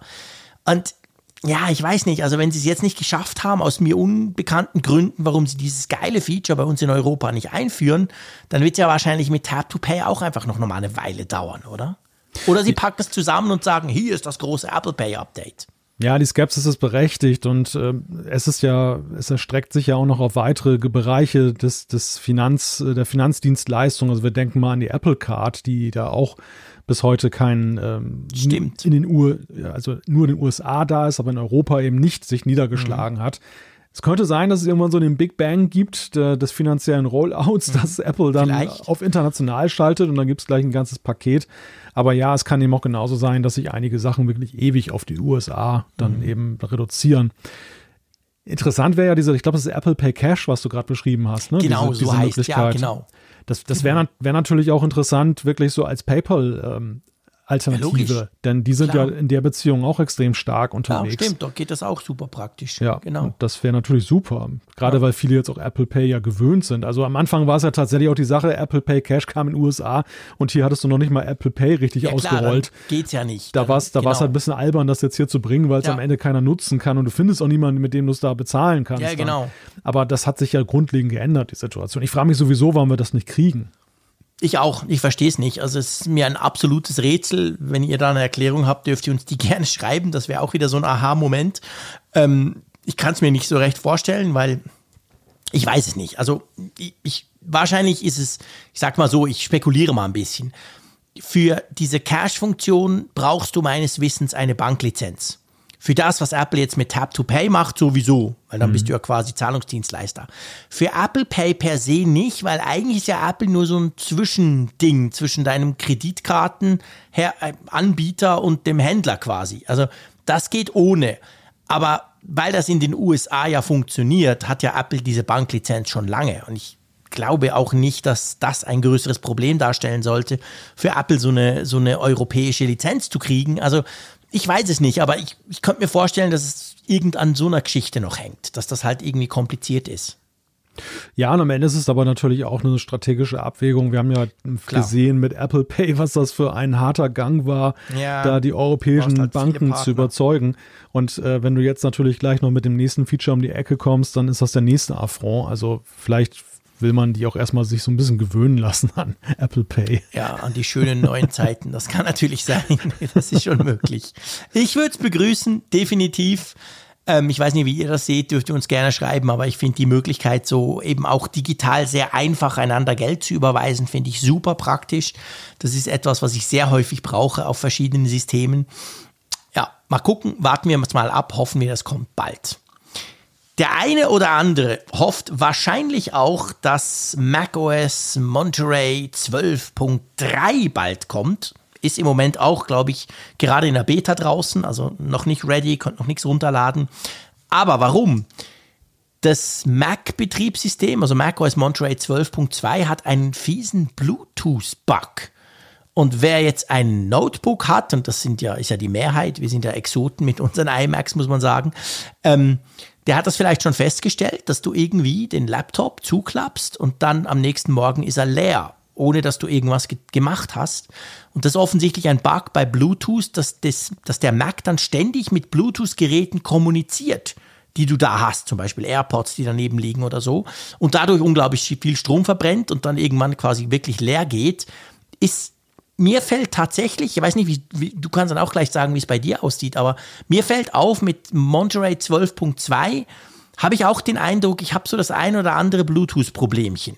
Ich fliege auch immer mal wieder, ich habe hier AirPods 3, die ich nutze an meinem Mac. Das sind quasi meine Videokonferenz und meistens im Ohr ähm, ähm, AirPods. Da, da, da, unterbricht das Ding ab und zu. Also irgendwie habe ich das Gefühl, auch bei mir seit diesem Update ist Bluetooth weniger zuverlässig. Ich merke natürlich nichts mit Strom, ist ja ein iMac. da merke ich nicht, was der noch so alles macht in der Nacht, keine Ahnung. Aber da sind offensichtlich viele davon betroffen, kann man lesen. Buchstäblich Bluetooth Blow Energy dann letzten Endes, ne? Ja, ja, genau. Ja, genau. Blow Energy. Nicht Low Energy, sondern Blow, Blow Energy. Energy. Ja, genau. Stimmt. Ja, nein, ich ja, habe das genau. hier beim Mac Mini tatsächlich jetzt noch nicht festgestellt, dieses, mhm, okay. dieses Problem. Aber ja, das ist natürlich dann ja eben auch wieder die Sache. Du merkst ja nicht, dass du hast ja keinen Akku da drin. Ja, ja, genau, eben, äh, genau, da, fällt es dir natürlich dort wahrscheinlich auch nicht auf. Und auf jeden Fall, warum habe ich überhaupt diesen, warum haben wir den Bug überhaupt bemerkt, ist eben, weil diese neue Beta von diesem kommenden macOS 12.3 die neben anderen tollen Sachen tut dir eben dieses Problem beheben. Und dadurch wurde quasi erst bewusst, aha, es ist tatsächlich ein Problem, es sind nicht irgendwie eure AirPods oder, oder so. Oder ihr vergesst immer, dass, dass der noch läuft. Nein, es ist tatsächlich offensichtlich ein Bug und der wird beim nächsten Update behoben. Das ist ja auch dieses Update, was dann quasi Universal Control mitbringt. Also das ist ja dort auch drin. Genau. Gut. Lass uns über Musik reden. Und da musst du mir jetzt so ein bisschen helfen, weil ich gebe wirklich zu, diese Meldung ist komplett an mir vorbeigegangen. Ja, es ist auch so wirklich eine Meldung, die für viele ja eher eine Randnotiz ist. Man sieht ja immer wieder, dass Apple irgendwelche Apps aufkauft, Startups mhm. aufkauft und manchmal fragen wir uns jahrelang, wofür eigentlich? Teilweise einfach, weil sie das Know-how haben wollen, also die Leute und gar nicht mal unbedingt mhm. das, was sie da entwickelt haben. Natürlich schon so den Gegenstand der Entwicklung, aber nicht unmittelbar die App. Ähm, manchmal geht es aber tatsächlich auch um die App und wir sehen dann plötzlich irgendwie in irgendeinem iOS dann diese Funktion wieder. Und ja. so in diese Kategorie würde ich auch den Kauf von AI Music jetzt sehen. AI, man hört es schon, Artificial Intelligence, also künstliche Intelligenz. Aha. Und was hat das mit Musik zu tun? Also die, das ist eine Technologie, die da entwickelt wurde, die eben dann mit künstlicher Intelligenz zum Beispiel, nehmen wir mal an, mhm. jetzt dein, mit biometrischen Sensoren wird dann deine Herzrate gemessen und dann wird dann passend dazu Musik generiert, die dann eben eingespielt wird. Dann die entsprechend mhm. dann den Takt auch hat. Und ähm, Oh, wie anstrengend. Ich möchte mir das gerade nicht vorstellen bei mir. Ja, das hat, das soll, das soll sehr unterschiedliche Auswirkungen haben eben auf die Menschen. Dann, ähm, ja, einige sind dann vielleicht erst recht gestresst, aber andere empfinden es dann auch durchaus als angenehm und wissen mhm. gar nicht so unbedingt warum, ja. ähm, dass dann die Musik dann sich anpasst und okay. was, was sind mögliche Anwendungen. Da wird natürlich schon kräftig spekuliert, was Apple da machen könnte. Zum Beispiel mhm. über Fitness Plus Wir wissen ja, Fitness Plus wird ja auch mit Musik untermalt. Klar. Und diese Musik ist da jetzt schon recht intelligent eben ausgewählt. Aber vielleicht ist es künftig so, dass je nachdem, wenn du dich ganz schnell bewegst, kriegst du auch so eine Actionmusik dann dazu, die sich dann deiner, deiner Herzrate, deinen Vitalwerten anpasst. Und das motiviert dich dann noch mehr.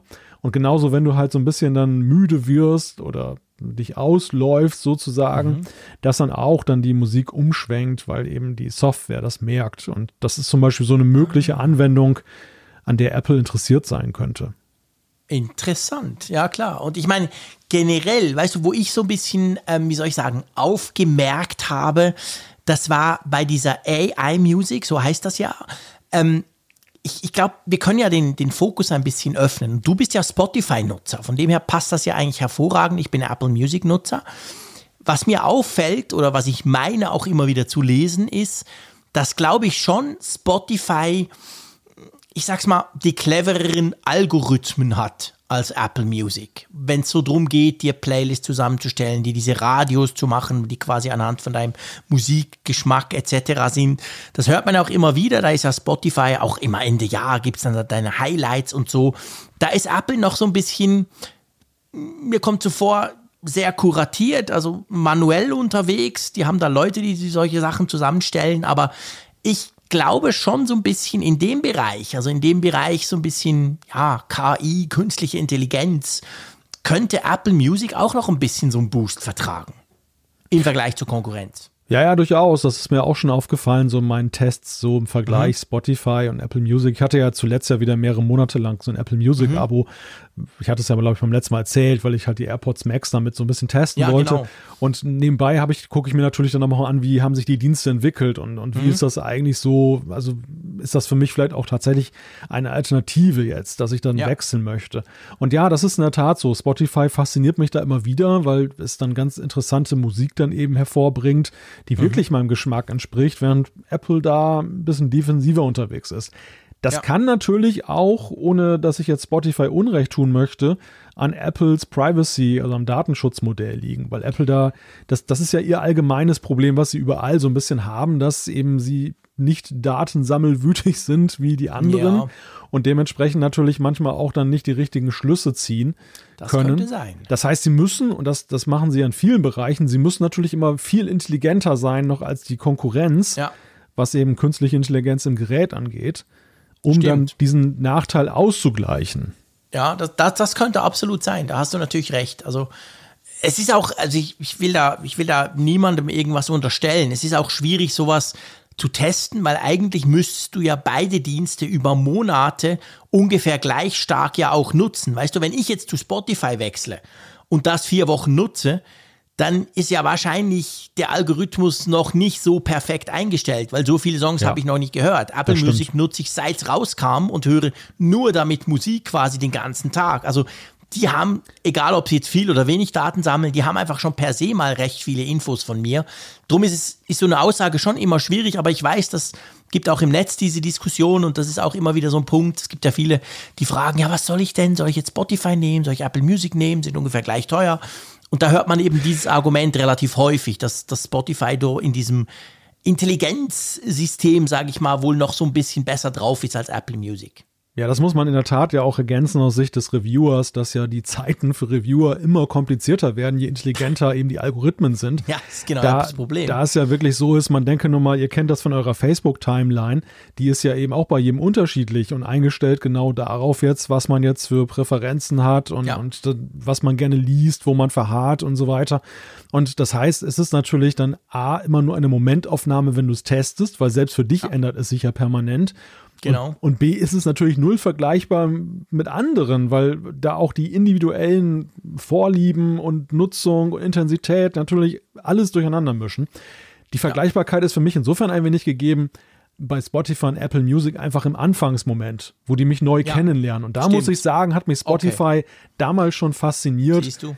Dass Ja. dieser Dienst eigentlich, ohne dass er mich sehr gut kannte, schon extrem gut meinen sehr merkwürdigen Musikgeschmack drauf Ja. hatte, Ja. während, während Apple da sehr mainstreamig unterwegs ist. Das fällt mir schon das ist ein auf. guter Punkt. Das Also kann man gut vergleichen, die, klar. die bieten mir viel Mainstream an, den, den man auch gut hören kann.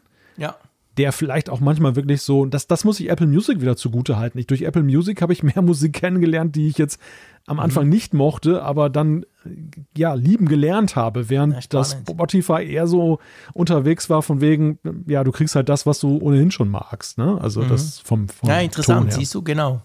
Also ich will auch, ich, ich bin, wie gesagt, ich bin mit Apple Music unglaublich zufrieden nach wie vor. Ich finde auch die Bedienung für mich nach wie vor logischer. Ich habe mich, oder ich habe mich schon so dran gewöhnt, dass ich nicht mehr weg kann, kann auch sein, aber ich bin damit absolut happy. Aber ich finde trotzdem, wenn man da so hört, dass sie so eine Firma wie AI Music kaufen, wofür sie es dann am Schluss auch immer brauchen, das werden wir vielleicht erst in ein paar Jahren sehen. Aber es schadet ihnen sicher nichts, wenn sie sich in dem Bereich noch so ein bisschen quasi Unterstützung an Bord holen. Ich glaube, so kann man es sicher sagen. Ja, ganz im Gegenteil. Wir haben ja festgestellt, dass sie eben mit der Neural Engine eine super Hardware ja, vorlegen, aber das, das wäre da. Dass man jetzt natürlich dann eben das gerne auch noch immer mehr mit Leben erfüllt sehen möchte, Guter was man Punkt, mit dieser Hardware anfangen kann. Und das ist ja ein, ein sehr gelungenes Beispiel dafür. Stimmt, der Chip soll mal was rechnen. Richtig, genau. nicht da rumsitzen und schlafen. Nicht einfach nur, genau, nur Strom verbrauchen für nichts. Das wollen wir nicht. So, du, lass uns zu einem anderen Thema kommen. Und zwar ein Thema, was mich ziemlich auch umtreibt, muss ich sagen. Du hast vorhin ja das ähm, Wort AirPods Max ähm, in den Mund genommen. Du hast ja erzählt auch, du hast die AirPods Max geholt. Ich habe ja meine auch schon, schon ein bisschen länger. Muss sagen, nach wie vor die besten Kopfhörer ever.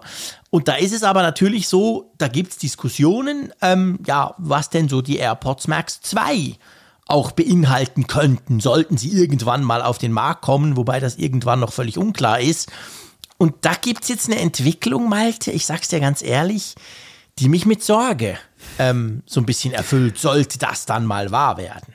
Da bist du, glaube ich, nicht alleine mit, denn was ich bislang im Netz gelesen habe, ähm, sehen das ja. offenbar recht viele so. Zumindest rund reihum auf Ablehnung, genau. Ja, ja, ja, zumindest große Skepsis äh, ist erkennbar. Also Hintergrund ist, es gibt auf einer Seite namens Patently Apple, die halt immer über Apple-Patente berichten, dann eine Veröffentlichung, dass eben am vergangenen Donnerstag da wohl äh, ein Patent eben ans Licht gekommen ist, dass Apple daran arbeitet, die AirPods Max mit Touch-Kontrollen auszustatten. Also nicht mehr dann die, du hast ja momentan eine digitale Krone, so wie wir sie mhm. ja dann auch von der Apple Watch kennen, genau. an der du zum Beispiel Lautstärke verstellen ja. kannst und du hast einen Knopf, den du dann eben auch nutzen kannst, über den stellst du ja momentan eben den Transparency, den Transparenzmodus ein und genau. aus und so weiter.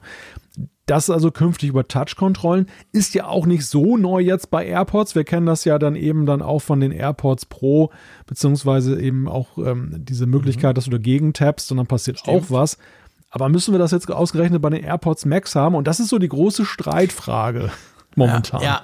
also bei mir ist es wirklich so, ähm, ich sag mal, ich habe ein abschreckendes Beispiel. Ich habe nämlich, bevor ich die AirPods Max mir geholt habe, hatte ich die Sony, ähm, pff, die haben immer so geile Namen, XM3, schieß mich tot. Und das waren ja bis anhin die mit die besten Noise Cancelling Kopfhörer. Ich habe die auf vielen Flügen getragen, die sind großartig, die tönen toll, super schöne Kopfhörer. Problem ist, die haben links und rechts Touchflächen wo du zum Beispiel von unten nach oben wischen, dann wird es lauter, von oben nach unten wird es leiser und dann hast du verschiedene Möglichkeiten. Und ich will ja Apple nichts unterstellen und wie gesagt, das heißt ja auch noch nichts, wenn sie da so ein Patent haben, aber das ist einfach grundsätzlich immer schwierig mit diesem blöden Getatsche. Du triffst es nicht richtig, deine Hände sind trocken, du sitzt vielleicht im Flieger, da ist sowieso alles noch ein bisschen anders. Das funktioniert also bei Sony muss ich sagen, nicht nur mehr schlecht als recht, sondern fast gar nicht. Das ist super nervig. Und ich habe dann natürlich immer zur Apple Watch gegriffen. Geht ja auch viel einfacher, wenn du die dabei hast.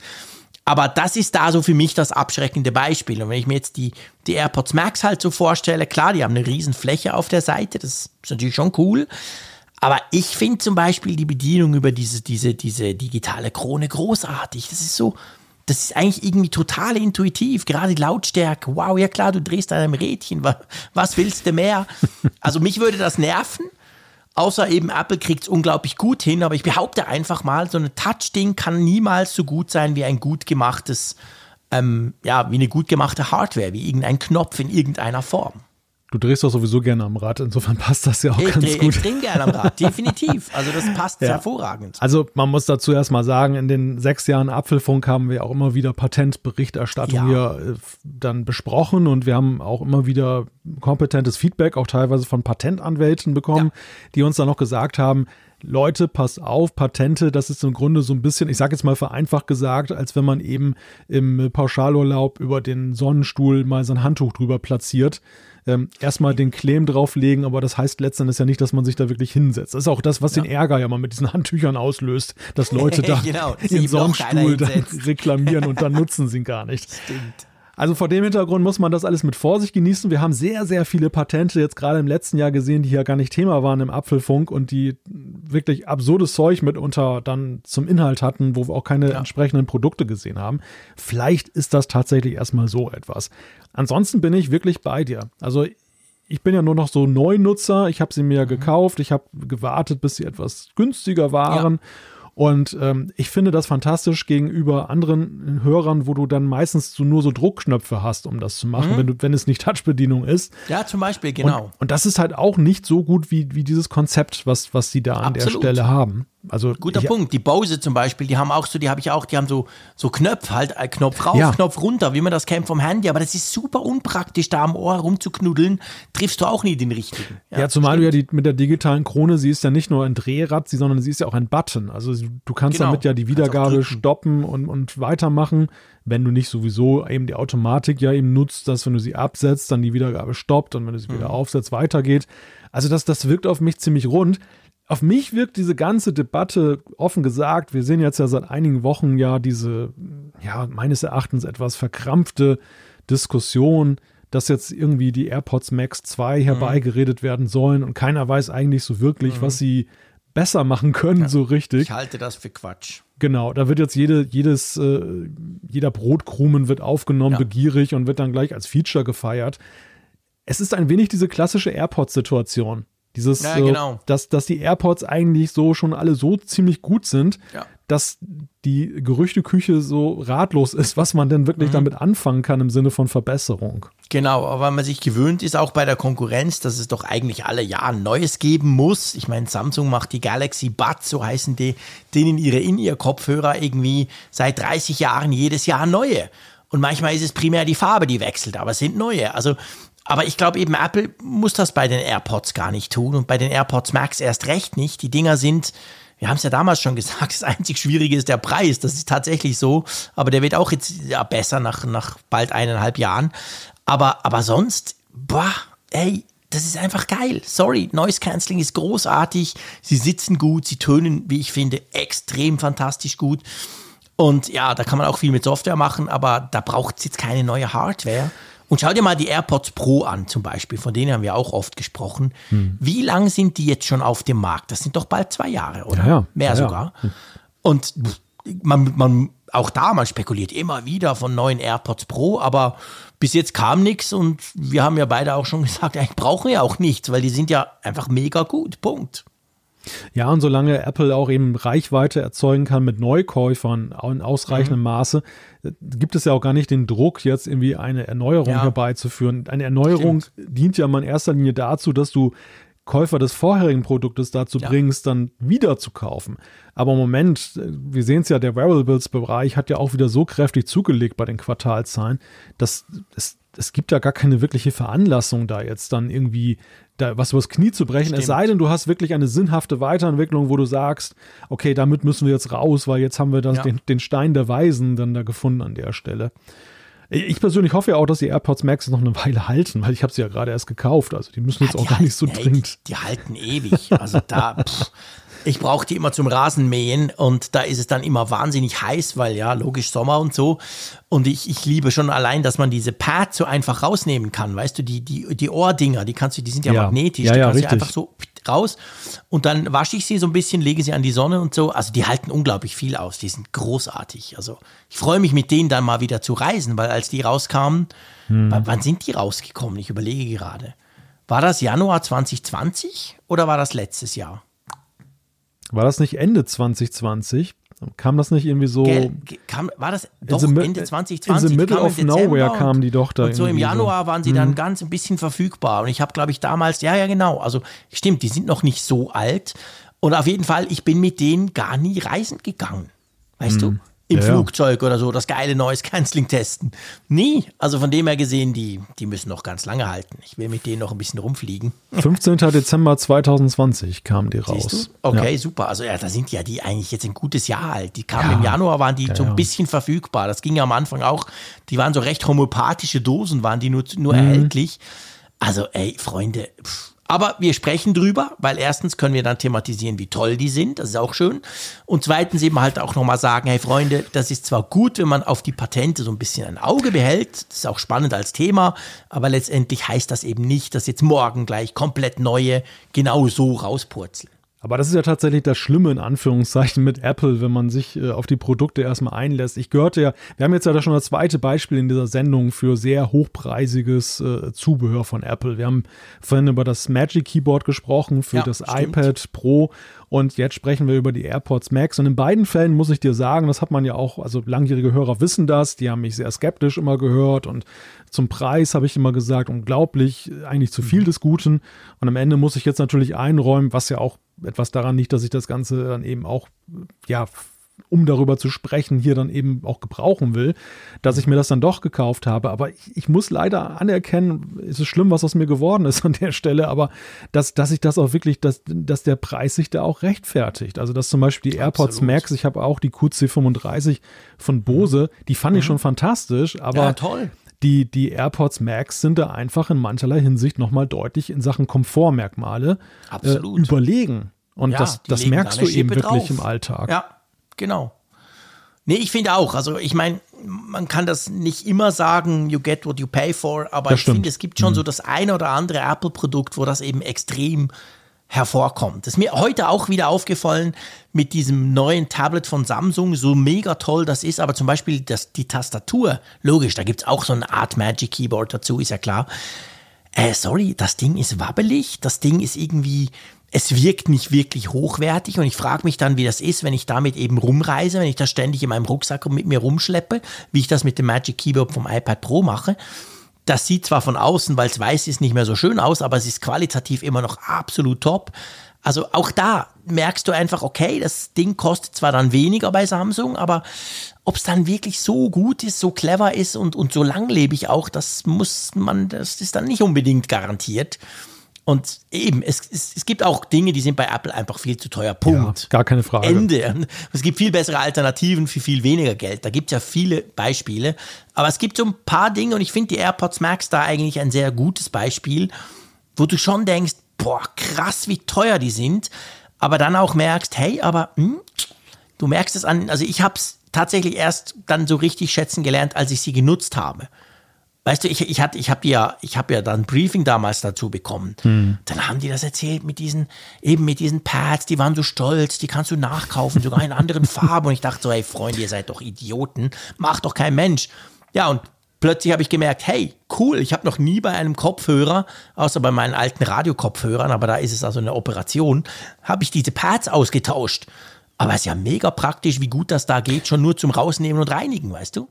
Wobei du mich doch stutzig siehst. Also, wir haben jetzt ja Winter und es ist kalt und das, der, Mhm. der positive Nebeneffekt, ich habe sie ja jetzt dann gekauft. Ich Mhm. habe schöne warme Ohren im Winter. aber ich habe mich, schon ab. gef- aber ich hab mich schon gefragt, wie hält man das im Sommer aus? Und wenn du mir jetzt noch erzählst, dass du in der, nicht aus. in der prallen. Sonne da mit AirPods Max da durch die Gegend rast, da mit deinem Rasenmäher, wie hältst du das denn gerne aus? laut Musik. Ich höre Ja, gerne aber- laut Musik, das ist der entscheidende Aber deine Punkt. Ohren, die müssen doch glühen hinterher. Ja, ist ja egal. Das, das, das kriegen die schon. Aber weißt du, ich, ich habe so lange Radio gemacht, da bist du im zum teilweise nicht klimatisierten Studio mit Studio-Radio-Kopfhörern auf. Das macht mir nichts. Merkst du Aber ich gebe dir recht, die sind natürlich nicht für im Sommer gedacht. Fair enough. Also wenn ich damit am Bahnhof fahre, dann, dann bin ich ja völlig schweißnass und es ist auch nicht ein angenehmes Gefühl. Also das, Mhm. Aber das haben halt alle diese Over-Ear-Kopfhörer. Das, kannst du nehmen, welches du willst. Das, da kriegst du keins, die das so richtig gut machen. Das Dafür sind ja jetzt. dann die AirPods Pro da. Ja, ja, klar, das sind dann die Sommerkopfhörer. Ist ja auch ganz Ja, gut genau. so, weil, weil am Ende, wenn man die auch besitzt, das ist ja auch schade drum, wenn die in der Ecke liegen und gar nicht mehr benutzt Ja, werden. genau. Genau, so kann man so ein bisschen jahreszeitlich Saison- wechseln. Saisonkopfhörer. Genau, wir Snobs. Ich hätte gerne die Ko- Kopfhörer der Saison. genau. Hier, Herr Kirchner, ich mache Ihnen gleich die AirPods Pro bereit. so, du, lass uns zur Umfrage der Woche kommen, bevor Ja. wir hier anfangen rumzublödeln. Oh je, ja. Ja, wir lösen erstmal auf, was wir letzte Woche gefragt haben. Da war nämlich die Frage, wir hatten ja, ja so ein bisschen in Retro-Stimmung über das iPhone-Dock gesprochen und euch die Frage gestellt, ob ihr ein Apple iPhone-Dock, entweder in der Lightning oder der damaligen 30-Pin-Option, bes besitzt oder zumindest mal früher besessen habt. Und da ist es so, dass äh, fast 2000 Teilnehmer wieder dabei waren. Nein, gerade im Moment Es exakt genau 2000. 2000 Wow. jetzt gerade, genau. Es hat Aktuali- gerade nochmal hochgesprungen. Aktualisiert sich hier gerade auf dem Bildschirm. Ja, halb, halb würde ich sagen, oder? Ja, erstaunlich, genau. Also knapp 55 Prozent haben gesagt nein, aber 44 Prozent haben gesagt ja. Also eigentlich hätte ich, ich hätte nicht gedacht, dass so viele mal ein iPhone, ein Apple iPhone Dock besessen haben oder sogar noch besi- besitzen. Ich glaube tatsächlich, ähm, diese Zweiteilung, die erklärt sich auch mit der Verteilung der langjährigen und nicht langjährigen iPhone-Besitzer. Das könnte Weil natürlich sein. am ja, Anfang gehörte es tatsächlich zum guten Ton, dass man so ein iPhone-Dock besessen hat. Ja, klar. Das klar. hatte man einfach, gell? Man, hat das, man hat das gerne zu Hause so senkrecht hingestellt und so weiter und hat es angeguckt, das iPhone. Und es war ja auch so, dass Apple das selber am Anfang ähm, sehr stark eben auch dann in den Fokus gerückt hat, dieses Dock. Also das war ja wirklich auch so ein Must-Have-Utensil aus Sicht von Apple, dass sie irgendwann dann selber gar nicht mehr so dem, dem Beachtung geschenkt haben. Und die neueren iPhone-Nutzer, würde ich mal behaupten, die wissen teilweise gar nicht mehr, was das ist. Also die kennen Ja. das gar nicht. Und so Ja. erklärt sich das dann halt. Ja, genau. Also ich glaube auch, heute ist das natürlich, pff, eben, du kriegst es ja gar nicht mehr. Und heute hat man so viele andere Möglichkeiten, aber damals war das ein Punkt und wahrscheinlich ist das genau so, dass vor allem die Älteren, also ich meine jetzt Ältere im Sinn von schon lange bei Apple dabei mit dem iPhone, ähm, Zuhörerschaft, dass die wahrscheinlich tatsächlich so eins hatten und die neuen, neueren oder die jüngeren vielleicht nicht unbedingt. Wenn du erst beim iPhone 10 eingestiegen bist, dann wirst du dich kaum um ein Dock gekümmert haben. Musstest du ja auch nicht, weil es gibt ja viele andere Möglichkeiten. Aber hey, spannend auf jeden Fall, definitiv wieder einmal mehr. Und wir haben natürlich auch eine neue Umfrage der Woche. Genau, und zwar ist das unser letztes Thema, die AirPods Max, äh, mit der Frage Touch statt Rädchen. Sollte Apple die Steuerung der AirPods Max ändern? Was sagt ihr? Wir haben ziemlich vorgelegt, mein Lieber, aber okay. also wir haben die Möglichkeit, ja, nein, kommt drauf an, ist natürlich berechtigt, also so nach dem Motto, macht mal erst und lasst mich das nachher beurteilen. Oder auch, weiß ich nicht, interessiert mich nicht. Ja, gespannt, wer da gegen uns sich traut zu wetten Ja. oder zu klicken. Das könnte jetzt eine Revolte geben, pass mal auf. Genau, genau, erst recht, so nach dem Motto, ja, ihr müsst mir doch nicht erzählen, wie gute Kopfhörer Genau, von auszusehen euch lasse ich mir gar nichts sagen, was meine AirPods Max angeht, die ich Genau. noch gar nicht besitze, oder? genau. Ihr Snobs. Also mal schauen. Wir harren der Dinge, die da kommen und switchen oder springen quasi direkt rüber zum ähm, Hörerfeedback. Und da fangen wir an mit einem richtig herzerwärmenden, also mein Herz, ich weiß nicht, bei dir wahrscheinlich nicht, weil es um die Ecke ist, aber Ja, wir haben etwas aus der, wir haben ein Feedback aus der Nordsee bekommen und das ist wichtig, dass man aus der Nordsee sagt, gell? Von Matthias. Richtig. Schieß mal los. Ja, Matthias ist ein treuer Hörer von der Insel Langeoog und er schreibt uns, Moin Jean-Claude und Moin Malte, passend zu meinem Jubiläum mit euch möchte ich euch zu sechs Jahren Apfelfunk gratulieren. Mein Jubiläum mit euch deswegen, weil ich euch erste der zweiten Folge jede Woche höre. Die erste Folge habe ich schlichtweg verpasst und, das finde ich auch bemerkenswert, er hat jetzt wirklich 300, wo sind wir gerade? 13 Folgen 313 gehört. Folgen gehört. 312 bis jetzt, genau. Aber die erste Folge hat er bis heute noch nie gehört. Die hat er wirklich ausgelassen. Ha- Hast nichts verpasst, Matthias. Musst du Nein, nicht machen. zwei, zwei unbeholfene Podcaster, die irgendwie Genau. sich erstmal finden mussten. Naja, auf jeden Fall schreibt er, seitdem seid ihr fester Bestandteil in meinem Leben. Dafür erstmal Dankeschön. Dass, ich muss an der Stelle mal sagen, es wäre beinahe mal zu einem Treffen gekommen mit Matthias. Da war ich nämlich äh, mal mit Familie Hilf mir schnell, du weißt, Geografie und Deutschland Ja. ist ja sowieso komisch. Wo genau muss wie, ist das weit weg von dir, dieses lange Oak? Nein, überhaupt nicht. Die Insel Langeoog ist ja eine von den sieben ostfriesischen Inseln, die hier dann Okay. im Nordwesten Deutschlands, da wo ich ja auch wohne, Wilhelmshaven ist dann so in der rechten Ecke, also jetzt geografisch gesehen und oben sind dann halt die Nordseeinseln und ähm, Langeoog ist so ein Ziel, da kannst du von hier aus auch mal so eine Tagestour hin machen. Das sind Ah, okay. Das sind roundabout dreiviertel Stunde, je nachdem, wie schnell du fährst, dann bis zum Anleger und dann fährst du mit einer Fähre rüber. Dann gibt es eine schnuckelige Inselbahn, die dich in den Ort bringt vom Anleger. Der Anleger ist so ein bisschen südlich gelegen und dann bist du da im Ort Langeoog und dann hast du eben auch sehr viel Natur. Es ist eine wunderschöne Insel. Okay. Und äh, war auch immer so bei uns in der Familie früher dann das Familienurlaubsziel. Das, das, Ah, das Tolle ist nämlich, dadurch, dass du eben diese, diese andere Vegetation hast, durch diese, Mhm. weil das ja im Grunde genommen, diese Inseln sind ja Sandbänke, die, die angegrünt sind, so übertrieben Okay. gesagt, Ja. ähm, hast du eine ganz andere Vegetation auf dem, als auf dem Festland. Und das Wetter auf den Inseln ist auch mal so ein bisschen noch, es ist mehr Reizklima noch als auf dem Festland. Also wenn wir, wenn wir zum Beispiel Nordsee-Reizklima suchen, was wir noch spüren wollen als Ja. Städter an der Nordsee, dann müssen wir eigentlich auf die autofreien, also idealerweise auch die autofreien Nordseeinseln, weil da hast du nochmal ein ganz anderes Erlebnis. Naja, und so war das halt deshalb. mal hin, das ist ja cool. Ja, Wie ja. weit draußen sind denn die? Jetzt mal so in Kilometern gesehen. Das ist gar nicht so viel. Die liegen im Wattenmeer hier, das ist ja vorgelagert, das ist ein Weltnaturerbe und das sind ähm, Luftlinie, sind das irgendwie, weiß ich nicht, ein paar Kilometer. Ja. Also, Also, du siehst die von dir aus. du siehst die, ja, ja, wenn du im Ja, Anleger okay. stehst, siehst du die Insel und lustig. äh, wenn du mit dem Flugzeug sogar rüberfliegst, dann ist das tatsächlich, sind das irgendwie fünf Minuten Flug. Okay. Wenn du jetzt direkt vom, vom ähm, da wo der, der Ort ist des Anliegers, darüber fliegst, Mhm. Wangerooge zum Beispiel, da hast du dann auch einen Flugplatz. Da bist du in fünf Minuten drüben, da bin ich mal irgendwann beruflich mal rübergeflogen. Da habe ich gedacht, meine Güte, das meiste ist ja starten und landen, dazwischen ist man gar nicht in der Luft. Sehr cool. Naja, auf jeden Fall eben treuer Hörer, was mich sehr freut, weil wie gesagt, es ist beinahe mal zur persönlichen Begegnung gekommen, das hat dann zeitlich nicht gepasst. Und ich habe mich irgendwann mal gefragt, ob Matthias überhaupt noch Apfelfunk hört, ähm, weil man kann es ja keinem verübeln, wenn man irgendwann keine Lust mehr auf uns hat. Nein, und äh, dass er tatsächlich sechs Jahre treu geblieben ist, das freut mich eben sehr als Nordsee-Ansrainer. Aber er möchte halt auch äh, sich noch bedanken. Er hat nämlich geschrieben, da ich auf Langeoog wohne, möchte ich mich äh, bedanken für Maltes letztwöchige Erklärung bezüglich der Sturmfluten an der Nordsee und der großen Inselwanderung von West nach Ost über die Jahrhunderte gesehen. Und deshalb liegen auch die meisten Inselortschaften meistens im, meist im Westen, weil die Insel schlichtweg unter ihnen hinweg gewandert ist. Und es waren eben genau die Worte, die ich meinen Gästen von Jahr zu Jahr erkläre. In diesem Sinne wünsche ich euch weiterhin alles Gute und sende euch schöne Grüße aus der echten Nordsee, schreibt Matthias. Großartig, Matthias. Dann hat er ja Gäste dort. Hat er ein Gästehaus? Ja, so? ja, ja. spannend. Er hat eine Pension dort und äh, also wenn ihr, Da muss ich mal vorbeikommen. wenn Apfelfunk-Fans jetzt Also Urlaub ich auf der Malte Insel machen, dann ist es und mich zerstreite, dann weiß ich ja jetzt, wo ich hin kann. dann Ja. setze ich über nach Langeoog. Sehr Also wenn, cool, ne? Das wenn, ja, wenn, wenn Apfelfunk-Hörer dann letztendlich Urlaub machen möchten auf Langeoog, dann ist natürlich ganz klar Matthias Pension die erste Wahl, denn dort ist sicherlich gewährleistet, dass man auch Apfelfunk hören kann. Die Armen, genau. Auch noch in Offizie- den Ferien. Offiziell lizenziert. genau. Sehr cool. Ja, vielen Dank, Matthias, für dieses Feedback. Das ist ja sehr, sehr spannend. Dann komme ich mal zum Mike. Und zwar, der Mike schreibt, meine Oma lebt allein, ist in der Silvesternacht in ihrer Wohnung, es geht um die Apple Watch, gestürzt und hat sich dabei ein Schädel-Hirntrauma zugezogen. Ich dachte schon, meine Güte. Sie besitzt ein Notfallgerät. Der Johanniter hat aber nicht auf den Knopf gedrückt, damit Hilfe kommt. Darum wurde sie erst am nächsten Morgen gefunden. Glücklicherweise noch früh genug, sodass sie auf dem Weg der Besserung ist und keine Folgenschäden haben wird. Das ist natürlich das Wichtigste, lieber Mike.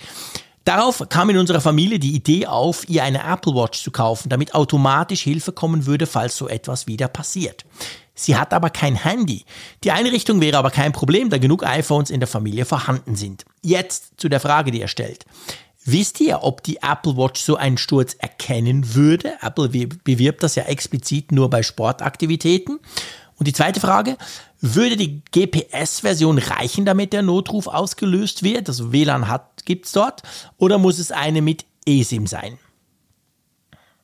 Ähm, soll ich mal gleich antworten? Ja, Oder bitte. Was ich denke, wa- was ich meine. Ja. Also das mit dem Sturz, das funktioniert auch ohne Sport. Kann ich dir berichten, ich bin auch schon Hast du ausprobiert? geflogen. Ja, genau, ohne Sport. da war überhaupt keine Gefahr, dass die Apple Watch meint, ich mache Sport und das funktioniert aber wirklich gut. Also ganz, wirklich, ganz ehrlich. Ihr wisst, ich habe Rheuma und ein paar andere fiese Sachen. Ich bin tatsächlich auch schon ein paar Mal umgestürzt und da ist, das hat dann eigentlich fast immer funktioniert. Also natürlich, man kann nicht man darf sich auf sowas nicht hundertprozentig verlassen, aber ich war dann doch erstaunt, das klappt schon. Also da hätte ich jetzt nicht so Angst. Das geht nicht um Sport hier.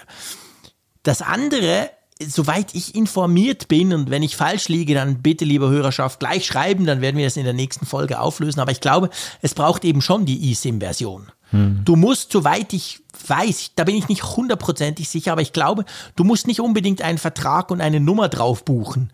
Aber es muss die Version sein mit der eSIM, weil ich glaube, Notrufe gehen auch so raus, aber die GPS-Version alleine reicht nicht.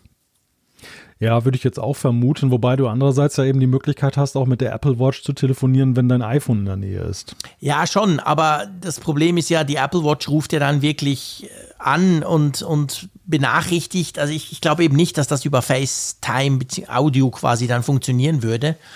Ich meine, ich hätte das sogar mal irgendwo gehört oder gelesen, dass es eben schon die eSIM-Version sein muss. Nicht unbedingt, du brauchst nicht unbedingt so einen Vertrag, so eine Karte, also weißt du, so ein, so ein keine Ahnung, 5 oder 10 Euro Vertrag. Das reicht, glaube ich, wenn die einfach nur diese Technik drin hat, damit sie eben übers Mobilfunknetz benachrichtigen kann. Ja, ich gucke hier gerade mal auf der Apple Support Seite, mhm. Notruf auf der Apple Watch tätigen. Das, das sieht mhm. tatsächlich so aus, als wenn du recht hast. Gell? Also ja. hier steht nämlich jeweils die GPS und Cellular Variante.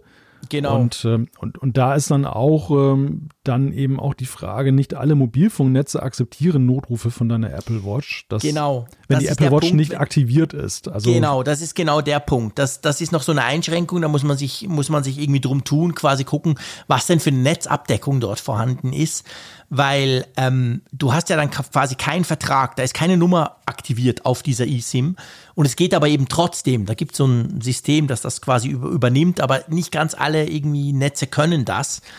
Und klar, wenn du natürlich einen Vertrag drauf buchst, ist sowieso kein Problem, dann würde es immer gehen. Aber beim anderen muss, müsste man wahrscheinlich gucken. Aber das ähm, würde, grundsätzlich müsste es eben funktionieren. Das, das ist quasi diese Notruffunktion. Du kannst ja auch beim Handy, kannst du quasi die SIM-Karte rausnehmen und, und keine eSIM aktiviert haben, aber einen Notruf kannst du immer absetzen auf die 112 oder so, zum Beispiel. Ja. Jo, das zur Apple Watch, weil wir haben schon die ein oder andere Frage in diese Richtung auch bekommen, zu dieser Notruffunktion der Apple Watch. Also ist schon ein Thema, was euch und ich gebe es zu, auch mich ähm, beschäftigt. Wollen wir zum Abschluss, dann können wir quasi sagen, wir haben damit angefangen und wir hören damit wieder auf, noch den Holger und das Thema Wecker zum ähm, ja, unbedingt, unbedingt. Zu Wort kommen lassen. Soll ich mal vorlesen? ja, ja, bitte. Holger hat uns geschrieben, schön, dass ihr die Wecker mal angesprochen habt. Erst jetzt ist mir wirklich aufgefallen, wie schlecht die Anwendung tatsächlich ist.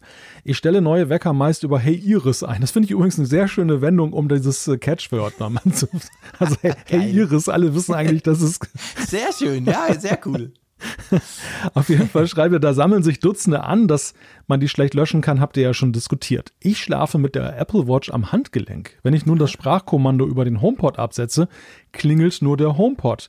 Wenn ich das am iPhone mache, klingelt, klingeln iPhone und Watch. Wenn ich das über die Watch absetze, dann weckt nur die Watch. Da, das hätte ich gerne intelligenter gelöst.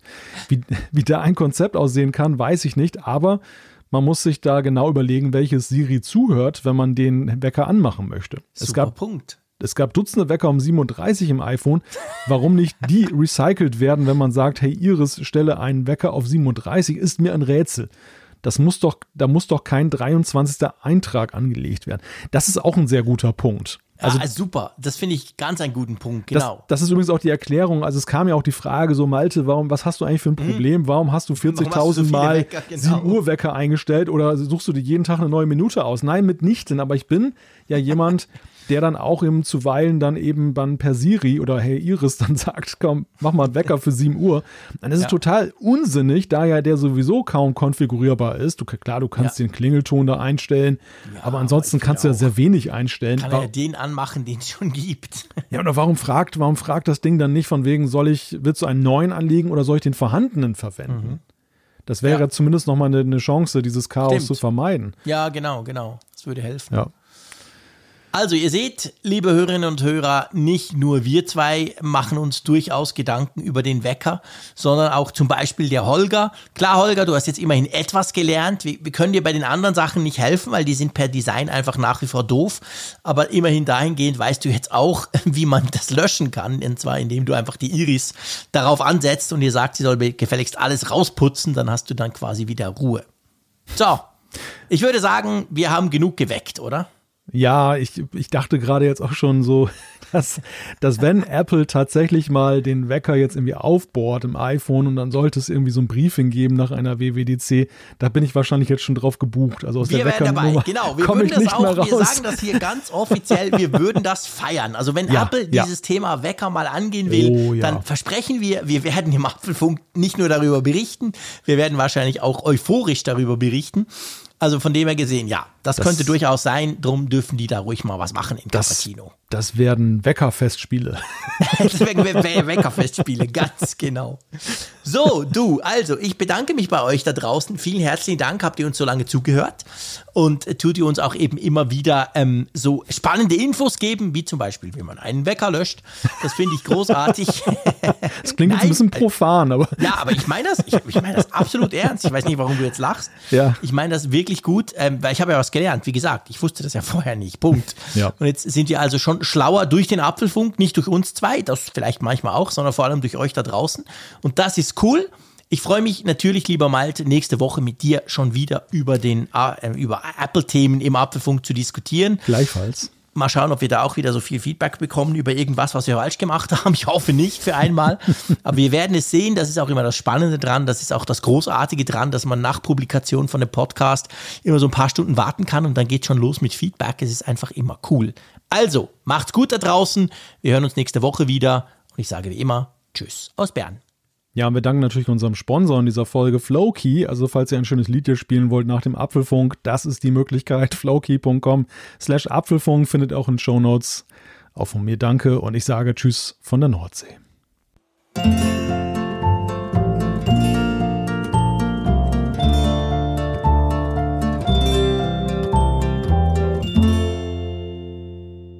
Auf Empfang mit Funkgerät, der App zum Apfelfunk.